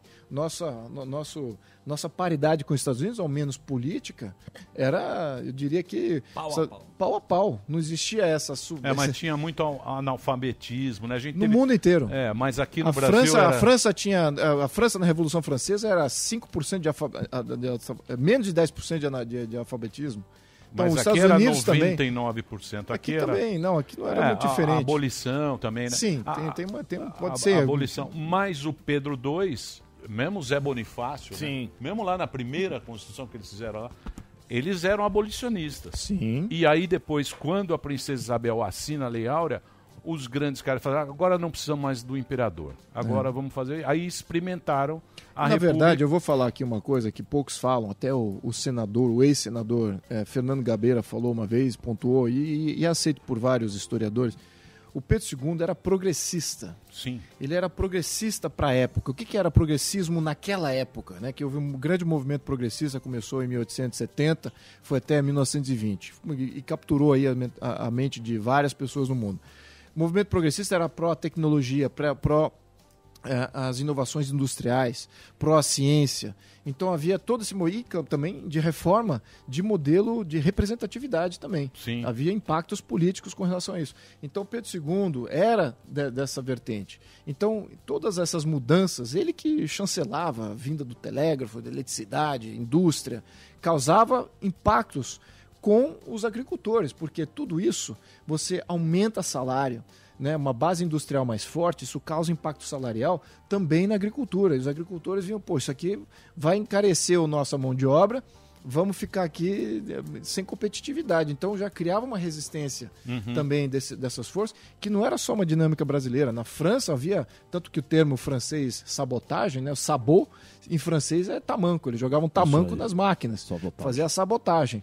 Então, naquele momento também, os, os industrialistas eram vistos como, como ruins para a evolução do país, porque encareciam a mão de obra, e sobretudo os agricultores que tinham essa, essa resistência. Enfim, estou colocando aqui muita história, muita análise aqui em pouco tempo, mas só para entender aqui um pouquinho o contexto do Pedro II. Bela aula que vocês deram 2020 Pedro agora. II. Só- Não, é. Eu queria só fazer É. uma colocação. Você não minha sabe nada. né? Fulvestre Posso fazer uma 2021. Posso fazer Fulvestre uma com pergunta de Emílio. Pois não. Vamos então na 2021? monarquia. Ah, posso fazer a última? Vacina. Os caras, não, vamos vacina pra não. frente, vamos pra frente. Aparece a um Barça também, que ele- coleção da Ah, Folha de São Tem um Paulo. assunto bom para ele falar, que é cannabis. Do quê? O que acontece? Sei. O Brasil é um dos maiores produtores, acho que é o maior produtor de soja hoje, exportador com certeza, e estão querendo produzir cannabis. Você sabe que tem uma questão genética, é a cannabis é, medicinal, né? Canabidiol.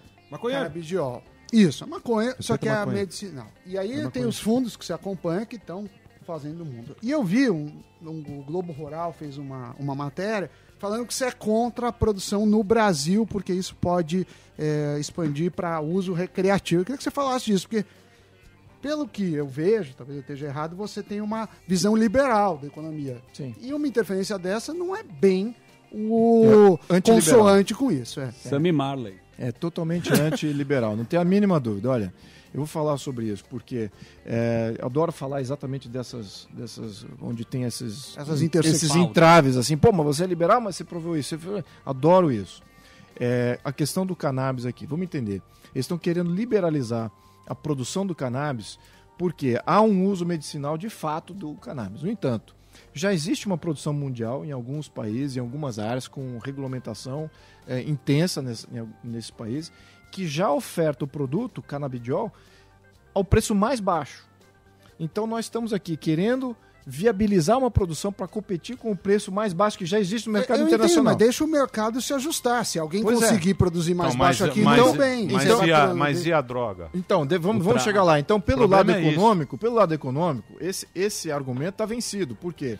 A gente ainda tem uma curva de, de aprendizado, de ganho de escala, para chegar naquele preço mais baixo que o mercado internacional. Sim, mas não é o governo que tem que decidir isso. O mercado fala, olha, vocês estão Sim. pagando isso, eu vejo que você faz. Pois é. Agora vem o segundo impacto, que também vem da prática. Eu vou falar um terceiro ainda.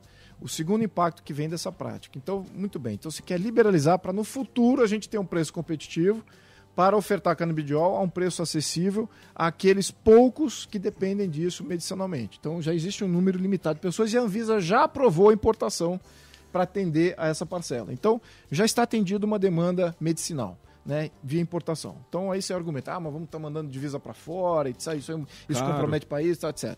Bom, aí vem o segundo item. Muito bem. Para você atingir aquele, aquela escala, para você ter aquele preço mais baixo, aquele volume de sobreprodução vai ter que ser usado em algum lugar.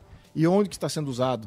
Nos Estados Unidos, por exemplo, nos estados que aprovaram a produção do, do- da maconha. Está sendo usado em, em recreação, em comida. Até grandes indústrias de comida estão inserindo é, é, cannabis ali em biscoito, e uma série de... em Empresas de bebidas. Space cake, isso meio que é os termos que eles usam lá. Mas enfim, começam a usar isso para a comida e começar Brigadonha. a alimentar a distribuição. Então esse é o terceiro impacto que eu vejo negativo. Você dá comida já com cannabis. E terceiro, pode ser. Você sabe que é ruim isso, príncipe? Porque é o seguinte: beleza, você fala, não, droga, tá, a, a- OMS agora, a OMS, a ONU, lá, o órgão lá falou que agora não é mais droga perigosa. O problema disso aí é o seguinte: é lógico que é perigosa. Porta é droga como bebida é perigoso. Claro, toda droga. Cigarro, é Cigarro, perigoso. né? Qualquer, Toda qualquer droga. é uma merda. Aspirina é Isso, qualquer perigoso. droga é uma merda. O que só, acontece... só hidroxicloroquina O que, que aí não é. acontece... O resto é tudo perigoso. O que acontece é o seguinte: se libera, você fala, beleza, aí vai lá a Anvisa, aí ela fala, pô, beleza, vamos fazer um cigarro de maconha. Não, pra tá gente do dar- canabidiol. Não, eu tô falando de canabidiol, eu tô falando, mas aí. Você tá falando de uso- Mas aí vai, passo, aí o vai, é o primeiro passo. Mas não é verdade lá, que todos os países lá, que têm canabidiol têm uso recreativo. Isso não, é, não é verdade. Eu sei, mas não interessa. Mas aí sempre é o próximo passo. Aí libera pra turma fumar. Em país que a turma fuma, o que, que acontece? O cara fala, beleza, eu vou colocar aqui 0,8 de THC, que é o que dá o barato no cara. O clandestino, ele faz com 15.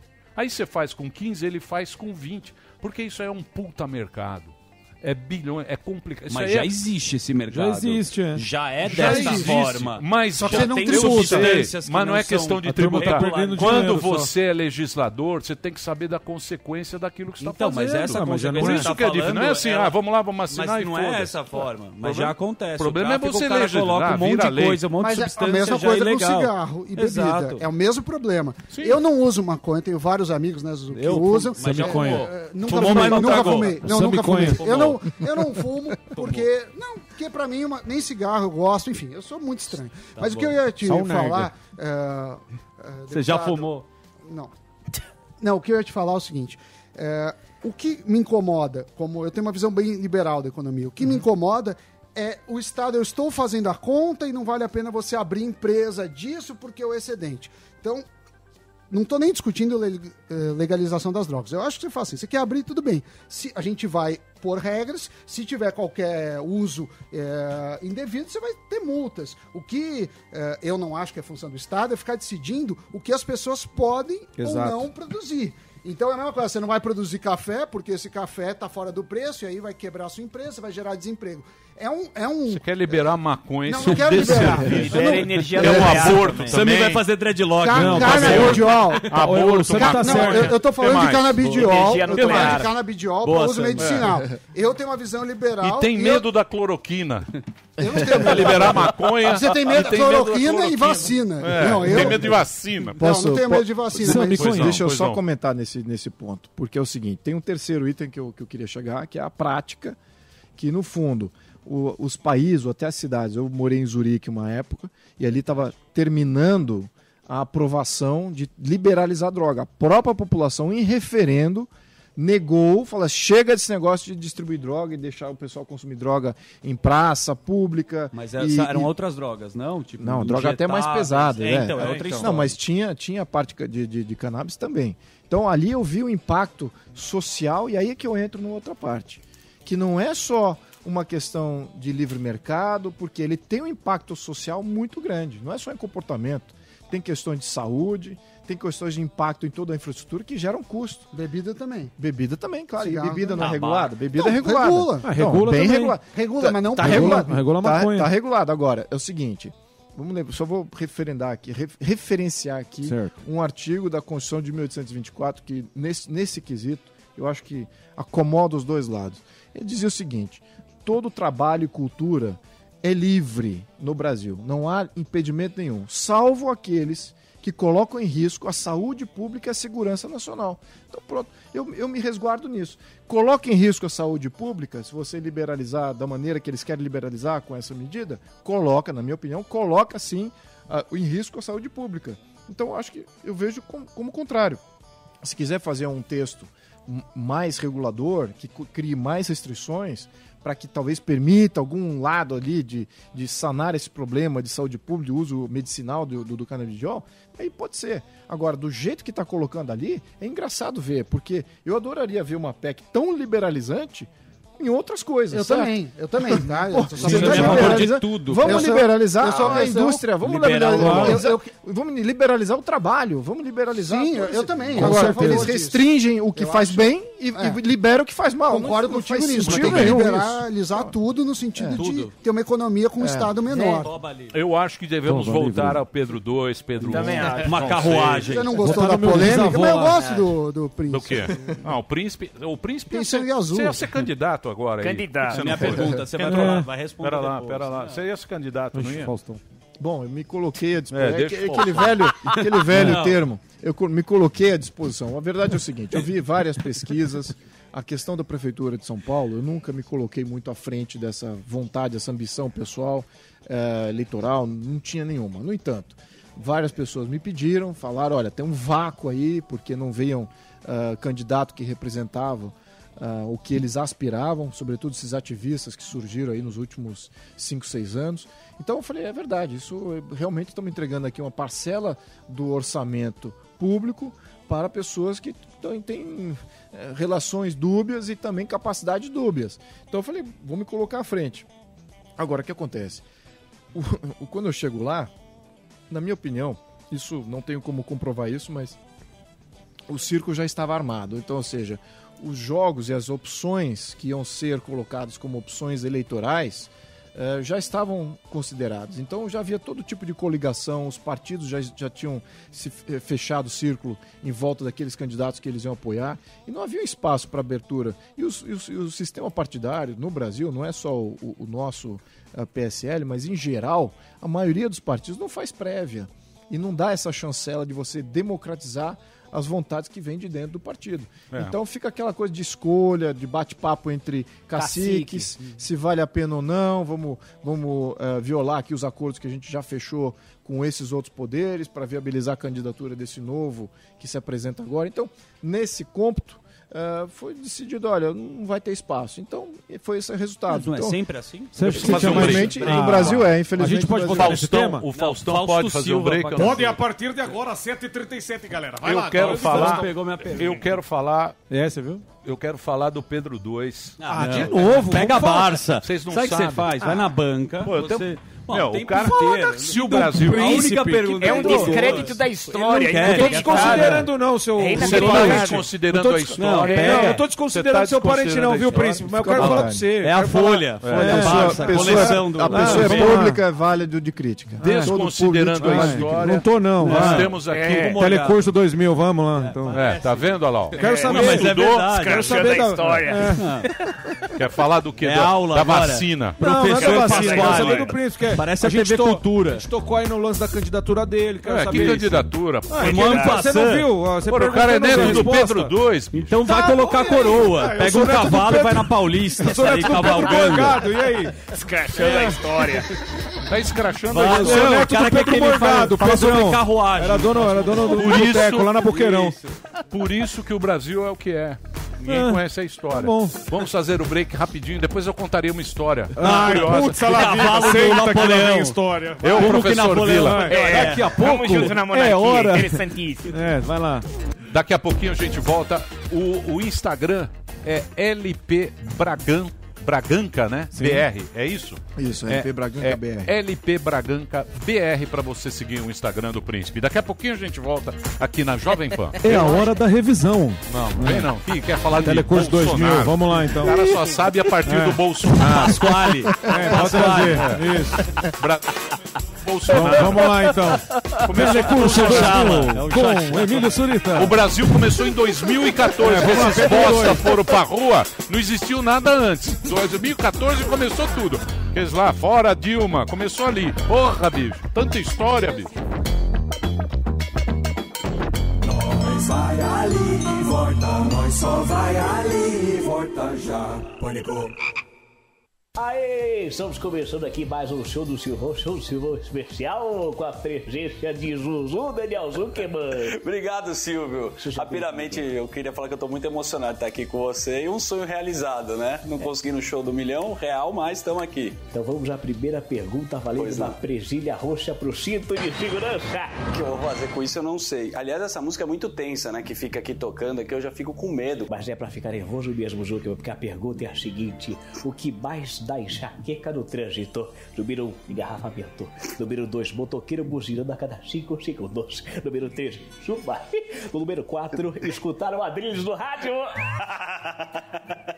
Olha, com certeza, sem dúvida nenhuma, acho que o público concorda comigo, que é escutar o Adrilles Jorge no carro. Isso dá muita dor de cabeça durante o que você está escutando e quando você encontra ele, no meu caso, lá no almoço, aqui no Jovem Pan. Ah, você não gosta do Adrilles, Zuzu? Eu adoro o Adrilles. Cinco segundos. Depois me dá muita dor de cabeça. Computador, qual é a resposta certa? Certa resposta, Daniel Zuckerman, acertou a primeira. Então vamos para a próxima pergunta, valendo um dia de trabalho no dia 25 de dezembro com Semidana. Você gosta do Semidana, né, Zuckerman? Eu gosto. O Sam é um grande amigo meu, né? Da comunidade judaica. Ele é muito inteligente. E a mãe do Sam me lembra muito o senhor. É verdade, né? Muito. É verdade, uma vez me confundiram, acharam que era ela lá do McDonald's. O que dá mais enxaqueca no trabalho? Acho que nesse caso é o seu trabalho, hein, Zuzu? Preste muita atenção. Número 1, um, ser exposto pelo Emílio. Número 2, ser interrompido pelo Emílio. Número 3, ser zoado pelo Emílio. Ou número 4, Emílio. Qual que é a número 3, se você pode... A número 3 é ser zoado pelo Emílio. Eu acho que essa daí é uma que me expõe muito, principalmente quando eu tô com um cavalo andando com a minha querida namorada no interior da cidade de São Paulo, onde é ridículo, eu sei. É a número 3, ser exposto pelo Emílio Surita. Então vamos lá, computador, qual é a resposta certa? Certa resposta número 3. Pô, obrigado, Silvio. Você tá Tudo bem, tô concentrado aqui. E me diz uma coisa, Zuckerman, você é papai, não é? Verdade. Só isso. Só. Eu queria saber. Obrigado pela perguntar do meu filho. Então vamos para a próxima pergunta, valendo Blue Ray. É Blue? Se fala, Delari? Blue, Blue Ray. É Blue É Ray Ray. do Baby É Shark de 9 horas no repeat sem parar.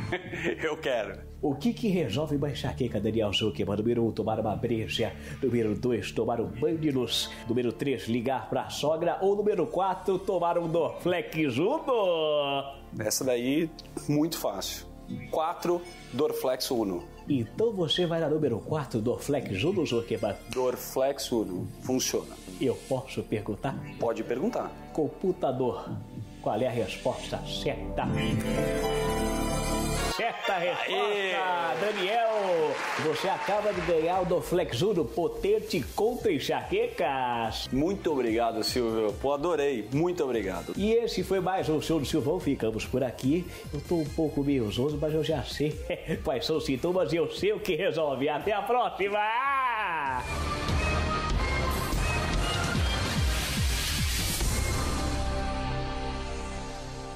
Dorflex Uno é analgésico e antitérmico. Dipirona monoidratada. Se persistirem os sintomas, o médico deverá ser consultado. A Jovem Pan News foi eleita pelo júri popular como a melhor iniciativa digital do Brasil em notícias e comunicações no Prêmio IBEST. Concorremos com duas referências em notícias, que, assim como a Jovem Pan News, fazem parte da história do jornalismo e da comunicação. Agradecemos o reconhecimento do público, que valoriza a informação e a opinião com qualidade e credibilidade. Para assistir a nossa programação, baixe agora Panflix, a sua loja de aplicativos. É grátis. Pessoas comuns. Diferentes posicionamentos sobre casos julgados pela lei. Será que é o 50% vale mesmo a história que eles viveram? Para mim é muito oportuno. Sendo amado ou não, ela fazia um papel de mãe. Foi ele que trabalhou, foi ele que conquistou. O júri. Para assistir, baixe agora Panflix na sua loja de aplicativos. É grátis.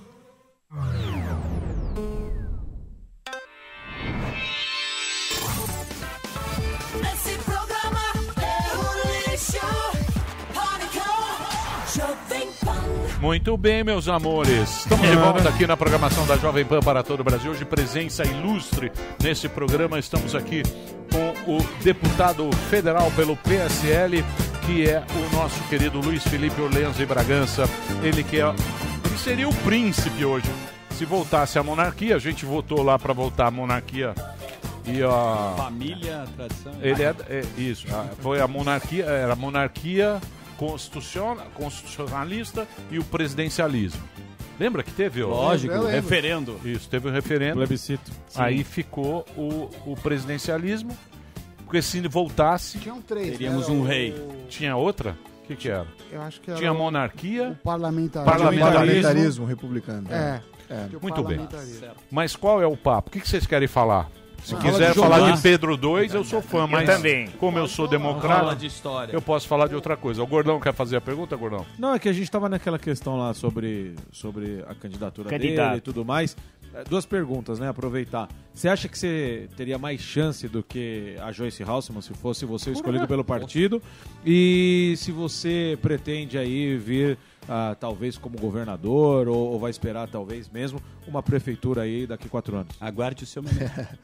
Bem, é, na primeira pergunta, eu acho que sim. Eu acho que eu, eu tinha todos os indícios de que eu seria teria um pleito bem, bem superior aí à, à questão da Joyce. É, na questão futura, eu vou, vou considerar isso, levar isso aqui ao, ao telespectador, a quem está nos escutando. É, entendendo que o jogo político hoje está voltando atrás no que era o jogo político precedente de, de 2018. Então está voltando aquela ideia de, de coligações, coalizões, de você ter os apoiamentos de não só um partido, você conseguir a chancela de um partido para ser para um cargo executivo, ou seja prefeito, seja governador, é uma coisa.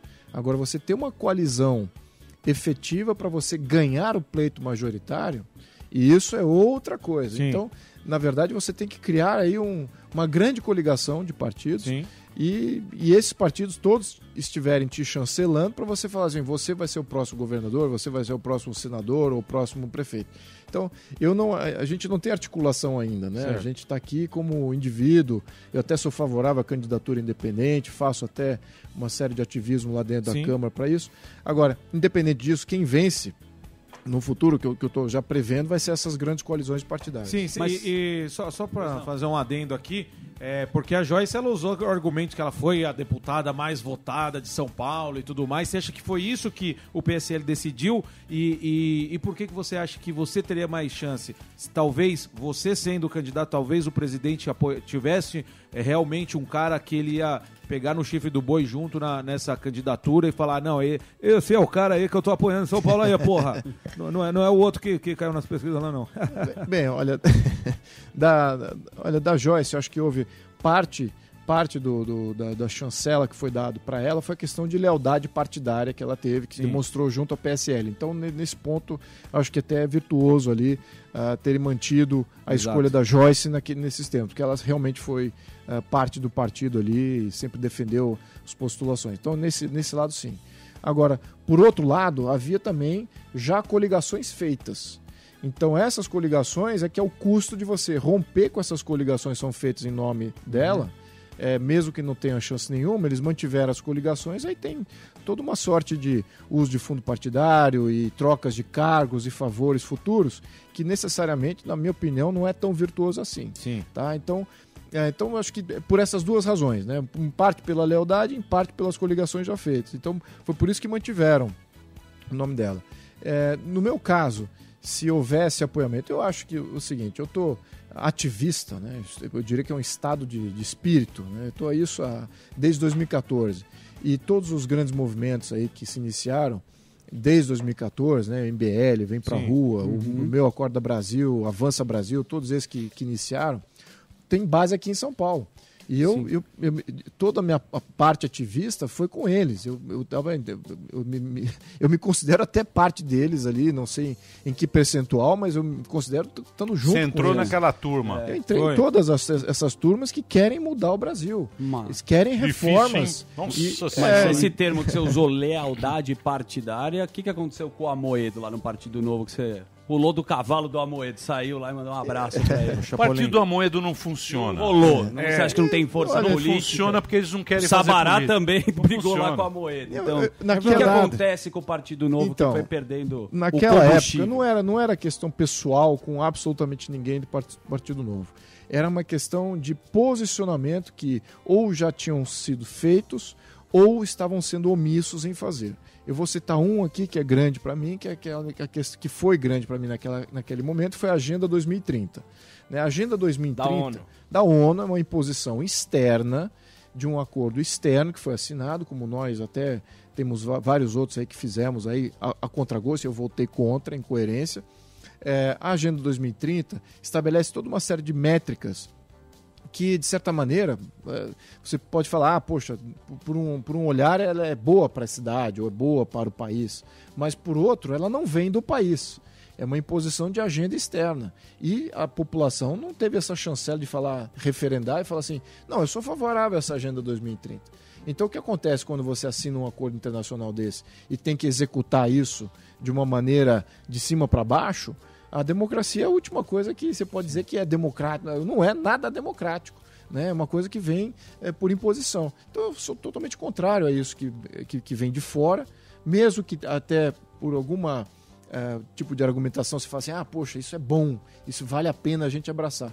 Mas olha, legal, boa ideia. Mas vamos referendar isso, vamos botar a população pedir isso na rua antes. É. Porque senão você cria esses, essas situações do STF. Olha só, vocês não estão legislando com relação a tal item. Então eu vou fazer, vou tomar a iniciativa já que vocês não estão tomando a iniciativa. Veja como você cria aí já uma, uma, uma abertura de argumentação que é muito perigoso, muito perigoso para a nossa representatividade política. Então, isso que eu acho. Acho que ne- nesses quesitos, esse teve alguns outros ali, que eu decidi também eh, mudar de partido. Teve um convite do Jair Bolsonaro para ir para o PSL. Então, a combinação de fatores aí. Ô, Emílio, Agora, uma- você, você escreveu um livro, né? Sim. Sim. Porque o Brasil é um país atrasado. Porque é um país. Aliás, tenho dois aqui, eu tenho que entregar para uma menina aqui da, da rádio que me pediu. Mas posso entregar aqui também pro programa, com todo dá pra prazer. pra. Programa não, Ele se eu comprometeu. Não, É. programa não, é meu. Não, eu- Cara, Que você isso? não sabe nada. Maria mas eu quero. Tá no plástico, se Vai lá, ô. Xaxala, tem que dar pra Maria Eu quero com auto... Não, Também assinado. é meu esse aqui. Assinado. Isso, né? Pela Pra trazer pra todo mundo. Vê não. Não, tem que trazer pra todo Vocês mundo. não respeitam a monarquia, eu Sim. respeito. Eu Uhum. respeito a Eu monarquia. O Eu Brasil, respeito o Brasil, aqui. a gente ser um país grande desse jeito, deve-se a, Monarquia. fami- a- a Família monarquia. real. Ok, Emílio. Deve-se a monarquia. Ó, porque o Brasil é um país atrasado. Tá Certo. aqui, ó. É atrasado? Graças à monarquia. Então, e aí? E agora, a questão? Tá aqui, ó. É óbvio que não. Ó, tá aqui, ó. Bra-. Porque o Brasil, Luiz Felipe de Orleans e Bragança, um livro Bonito. bacana. hein? Excelente livro. Segunda edição, revista e ampliada. Tá Aí, aqui. Roberto Carlos. A venda para todo o Brasil. O que, que foi? Prefácio do rei. O Pedro II ele- foi o golpe. Foi o golpe. Tem do- golpe. O Pedro. II. E o. Pedro II ele ficou muito triste, porque, porra, o Brasil, se você pegar o Brasil de 22, da independência, até 89, quando os caras mandam ele embora, você vê que é outro país. Modernizou, ciência. Ele era, ele era amigo do cientista, ele gostava de ciência, ele viajava, porra, Sim. falava vários idiomas. Um cara ferrado, o Sim. Pedro II. Da hora. Filho do Brasil, nasceu no Brasil. Sim. Ele nasceu no Brasil. E os caras mandaram ele embora de madrugada. E ele ficou triste, porque ele falou: tudo bem, quer Vamos fazer? embora. Beleza, mas me deixa embora legal. Mandaram ele de madrugada que ficaram com E medo do povo, da população saber. Então deram o golpe, ele foi embora e foi para a França. Chegou na França, ficou lá, ficou triste. Muito triste, triste. Porque ele tinha saudade do Brasil. Né? Ele tinha É, ele saudade. perdeu a mulher na viagem também. Ele não Isso. durou muito, não. Durou um, Isso. dois anos e depois Isso. morreu. Tereza. Aliás, Teresina, em homenagem a Tereza Sim. Cristina, que é a nossa. E foi, e foi enterrado com E- areia e- do, do calma, Brasil. Sim. calma. Aí É. depois, quando ele morre, quando ele morre, Princesa Vitória mandou toda, todas os monarcas, também. todos os monarcas mandaram, é, fizeram um puta negócio bonito pra ele em Paris, que ele Hum. morre em Paris. Aí ele pede pra morrer com um pouquinho de terra do Brasil. Bonito. É, do estádio do Pacaembu. Pega lá. É, você dá risada. Você faz piadinha, né? o filho É, da mãe. É, ele faz piadinha. É pra dar leveza ao programa.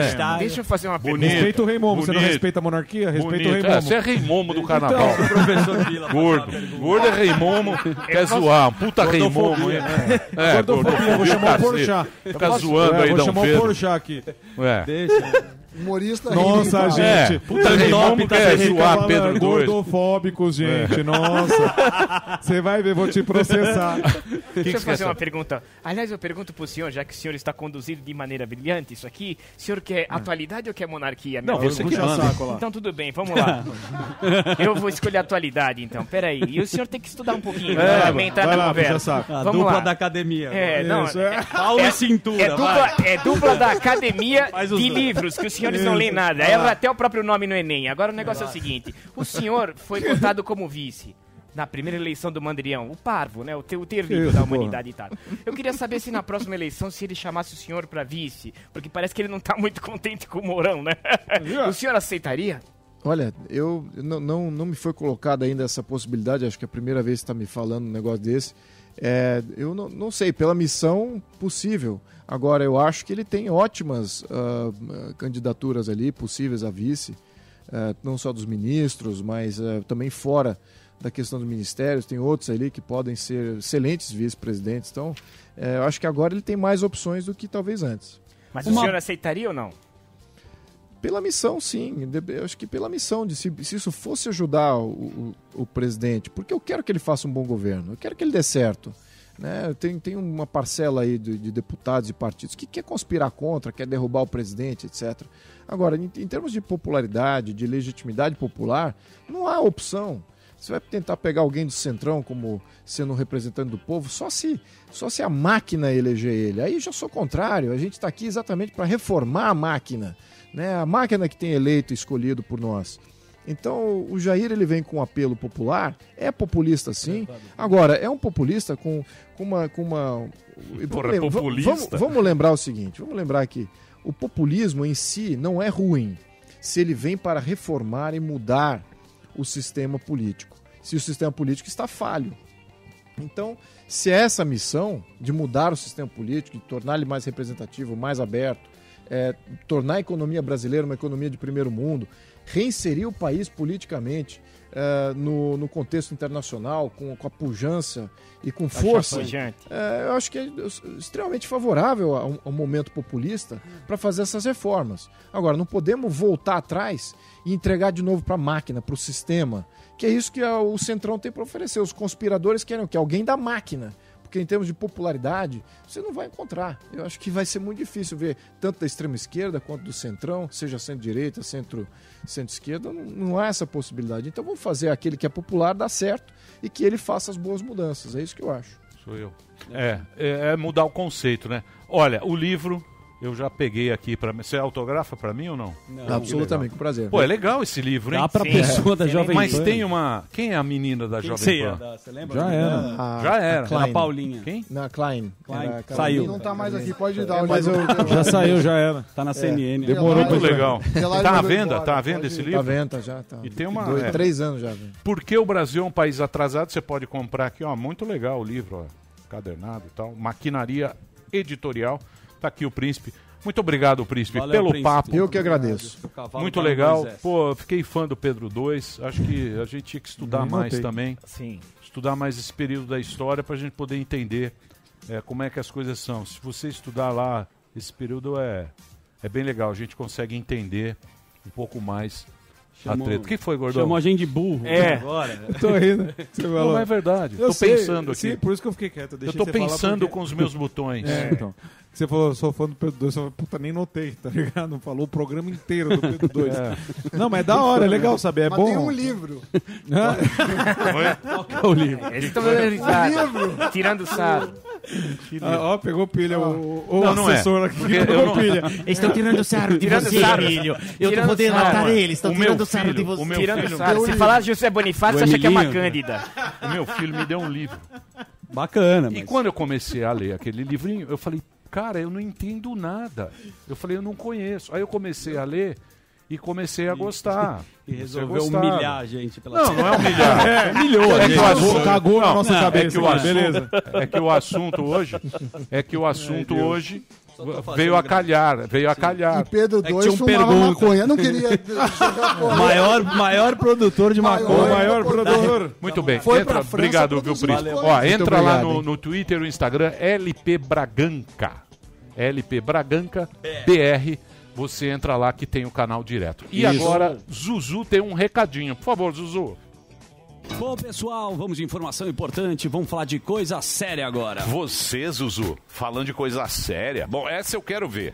É sério mesmo, meu querido Emílio? Eu não tô brincando, não. É sobre a pandemia. Parece que o bicho tá pegando pro pessoal mais jovem. Parece não, cara. Tá pegando e tá pegando mesmo, tá pegando de verdade. Eu vi que a Prefeitura de São Paulo vem fazendo pesquisas e elas mostram que a galera de 18 a 49 anos tá se infectando geral. Pois é, isso aqui é grave porque nessa idade o pessoal geralmente não tem sintomas, mas espalha pros pais, pros avós, pros vizinhos. Aí dá ruim, né, Emílio? É por isso que a gente tem que se ligar. Ainda não dá pra gente baixar a guarda não, tá legal? Muito pelo contrário. Tem que seguir lavando as mãos várias vezes por dia, evitar aglomeração. Se puder fazer atividade, faz de casa, melhor. E se for sair, use máscara o tempo todo. Máscara salva vida, gente. Usar máscara é um gesto de amor e de proteção, tá? Boa, por isso, você que voltou do trabalho, voltou a estudar, tá usando transporte público de novo, não vacila. A gente sabe que tá todo mundo cansado dessa história, mas a única forma da gente se prevenir é não contaminar quem a gente ama, Emílio Surita. Nós vai ali e volta, nós só vai ali e volta já. Pânico. Investir na bolsa pode ser para você. Se você tem foco, pode ser para você. Se dá valor ao seu esforço, se está aberto ao novo e até se quer conquistar o mundo de qualquer lugar, pode ser para você. Na Clear também valorizamos o foco. Somos a corretora especializada em renda variável. E para quem busca o novo, lançamos novo app e o novo Home Broker, ainda mais estáveis e intuitivos. Aliás, nossa história de inovação não vem de hoje. Fomos os primeiros a zerar a taxa de corretagem para democratizar o acesso ao mundo dos investimentos. Se investir na bolsa é a sua, a Clear coloca você em ação.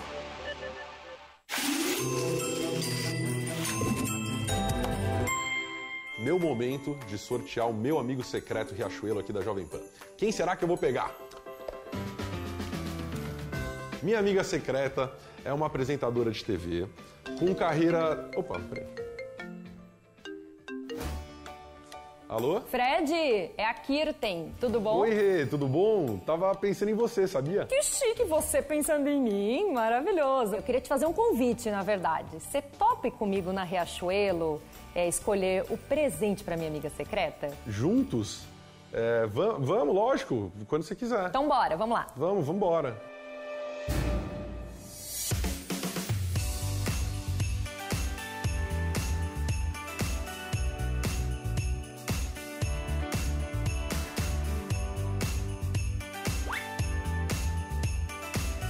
Presente comprado, então já sabe, não perca, dia 16, a troca dos presentes no Pânico.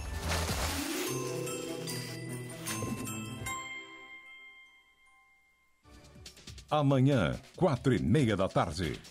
Como é liderar um banco em um período de grandes transformações digitais? Alexandre Abreu, presidente do Banco Original, tem muito para te contar. Há uma demanda muito forte da sociedade por serviços bancários digitais. Conselho de CEO. Para assistir, baixe agora Panflix na sua loja de aplicativos. É grátis.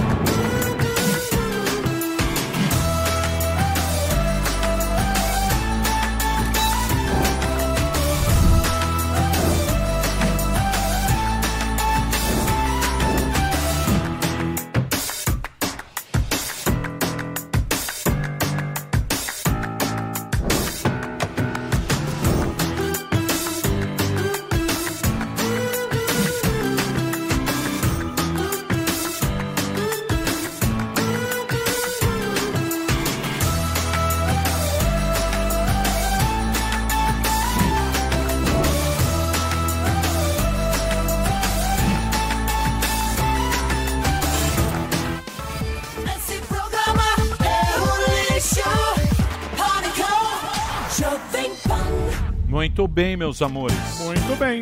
Mas tá bom. Tava muito chato hoje? Osasco não, não, não, tava divertido. Eu tava chato hoje, Gordão? Não, você só tava meio Faustão, mas de resto tá tudo certo. Mas Você tá me chamou de. Faustão? Foi, Faustop. Agora a gente vai ter que ir pra Dirce ouvir mais histórias o baile. do... Mas Do Pedro dois. mas Tem antes, tá mas antes temos Osasco. Temos Osasco, Rogério Morgado em Osasco, meu amigo. Sim, você que é de Osasco, toda a região, entra lá no bilheteriaexpress.com.br para comprar o seu ingresso. Entra lá, bilheteriaexpress.com.br, dia 19, Rogério Morgado, sabadão, você não tem nada para fazer? Cola lá, se tem o que fazer, deixa para depois e vai ver meu show lá no teatro aí em Osasco, certo? É isso que eu queria deixar o recado Boa, e lembrar que em Itu também vou estar no dia 22, uh, ah, compra no simpla.com.br, mas corre, corre Osasco, que vai ser muito bacana muito. esse show solo. Até quando, Morgado? Até quando o quê? Seu? Até dia 22. Dia 22 encerro Férias. a turnezinha da comédia uh, com show em Itu, fazendo show solo em Itu mas antes tem o Osasco, tem também Curitiba essa semana, Ponta Grossa. É. A turma toda entra no arroba Rogério Morgado pra saber como comprar o seu ingresso. Muito bom. Tamo junto. Vamos nessa? Vamos lá pra Dirce falar sobre Pedro 2? Vamos lá, Dirce. Porra, você devia parar de tirar sarrinho. Pedro 2 foi um cara muito importante. Cara. Ah, lá, lá. a gente ah, tá, tá chateado, eu e o Morgado, Por e o isso Sammy, que os caras Alba, não... porque a gente não, foi convidado para aniversário do Paulo é. Matias. Do Pedro os caras não dão Ele me o menor convidou. Ah, respeito. Ah, não. não. nem a mim. Mandou para mim. Ele fez bolo do Morning Show, mas não fez o é porque eu acho que ele tem vergonha. ah, não sei. Como assim? Uma rachadura. Ele, ele dá, apresentou dois programas, fez só de um. É, eu dei lá. Felicidades aí, Paulo clima. Matias. Feliz Felicidade, que ano que vem Tamo você junto. nos convide. Me convidou. Paulo, feliz aniversário. Também não ia. Lá no Fazenda Churrascada, é isso aí. Feliz aniversário, Paulo. Foi, Foi muito boa a festa. Muito obrigado. Como vocês são fofoqueiros? Ah, não é fofoqueiro. Eu estou falando. Eu falei, eu né? eu. É, Trabalhamos aqui na emissora. É, convidou todo vocês, mundo, menos a gente. a gente. Obrigado, Paulo. Ok, Adriano. Ele tem esse direito, é, obviamente. E a gente tem o direito também. Uma lacuna, Você me né, convidou pro seu aniversário? Convidei, você nunca vai. Mentira. eu tô se você não ir. Nem no meu. Opa, convidei bonitamente. Você fez a varanda gourmet. Você convidou. Vem da. Você convidou e falou, cada um o seu. não vai dar pra eu ir. Sai que eu não é. gosto de aniversário. Agora, do Paulo Matias, ele estava lá cantando tava lá. parabéns, tirando tava foto lá. quadrilhas. Mas é assim a comunicação. Okay. Uma hora a gente é amigo, uma hora a gente é descartável. Eu tô acostumado. Eu achei que vocês foram de uma grosseria com o nosso príncipe. Por quê? Príncipe? Ah, porque tanto assunto. Você roubou tanto o livro. Assunto, você queria especial. falar do, do tataravô, ele querendo cara... falar dos projetos dele, dos Não, filmes, é... Não, porque o Pedro II foi fudido. Ah, o que, que você perguntou? Parece a banca do Júnior, né? A Barça. É, praticamente. Não sei. Nas entrelinhas, nas entrelinhas ah, é, o Joyce Heisman e assim, você. Pedro II era foda, você não. Você é um bosta, praticamente. Você. O que deu em entender. Faz né? a camisa do Pedro 2 aí, joga a bola. Puta paga pau, o cara já morreu. Não, é verdade. Sou, é. Pedrão. Um dos maiores monarcas da história. Fez uma coroa. Um dos maiores monarcas da história. Pedro 2 tá pra você, assim como o Chico Anísio pro Bruno Mazel. É. O que você quis dizer. Cursinho do Pedro 2. Vai ter o curso online agora é, que você vai lançar. Da plataforma New. Hotmart. Você quer saber mais sobre monarquia? O Emílio Surino. O anjo investidor vai explicar o Masterclass Qual é o segredo da coroa? Vambora. Hum, chega o almoço, Vamos gracejo. Você quer tirar um sarrinho, né? Eu não quero. Vamos que na Dirce agora ah, não, então, é um assunto. Não, paga pau bem. pro Boulos, é. pro Bolsonaro. o Dória. Paga pau pro Dória. O Pedro II... Não é, fica você. você Pedro II é um velho é, barbudo. Você é paga pau pro Bolsonaro. É quem sabe história. Não, o Boulos é o Pedro II... Você é nutricionista. O Pedro é né? Você e seu Nutri. O Pedro II fez fez nada. Pedro zoando, II não fez nada. É um velho barbudo. Alba nutricionista do Emílio. nada. É. Qual é o Boulos? O Boulos que é legal. Que rei sou eu. É a nova novela da, da Jovem Pan. Vai lançar na Panflix. Vamos embora. Então vamos lá. Pega o cavalo. É o Boulos. Seu cavalo tá lá no 2S. O Boulos é vai lá com a carruagem. Uma beleza. O príncipe tá te esperando com a lazão lá. Você sobe no cavalo independência ou morte. Não sabe nada nada, bicho. É, vai ter uma agora. O cara não sabe nada. Não sabe quem é o Einstein é. aqui. Não Beleza. sabe nada. O cara lê o prefácio. É. O cara vai tá ficar tirando sarrinho agora. Seu rei momo. É. é, é puta Respeita, gordão. Rapaz. Puta gordão, rei momo. Nossa, Nossa gente. É. Você é gordofóbico, gente. Vou te processar. Vou chamar o Pochá. Rei momo vai falar do Pedro 2. Desculpa aí pros ah, tá bom. Vai fazer a live com as gordas, cabelo azul por baixo do sovaco. Vai fazer assim. Isso é gordofobia. Deixa o rei momo. Respeita o rei momo. Cadê o Marinho? Cadê o nosso? Marinho tá na varanda agora. Tá no consulado. É, rasgava. Tá lá embaixo. Machado. É, não, fazer, pega o café, cafezinho aí. Ô, Ceará, cafezinho aí.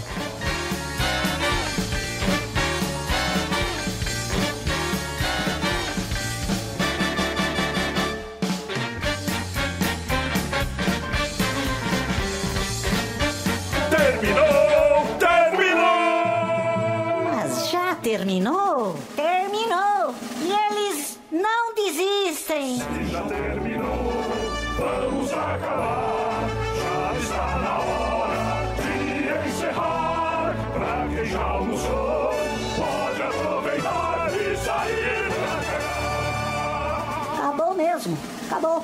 Acabou mesmo!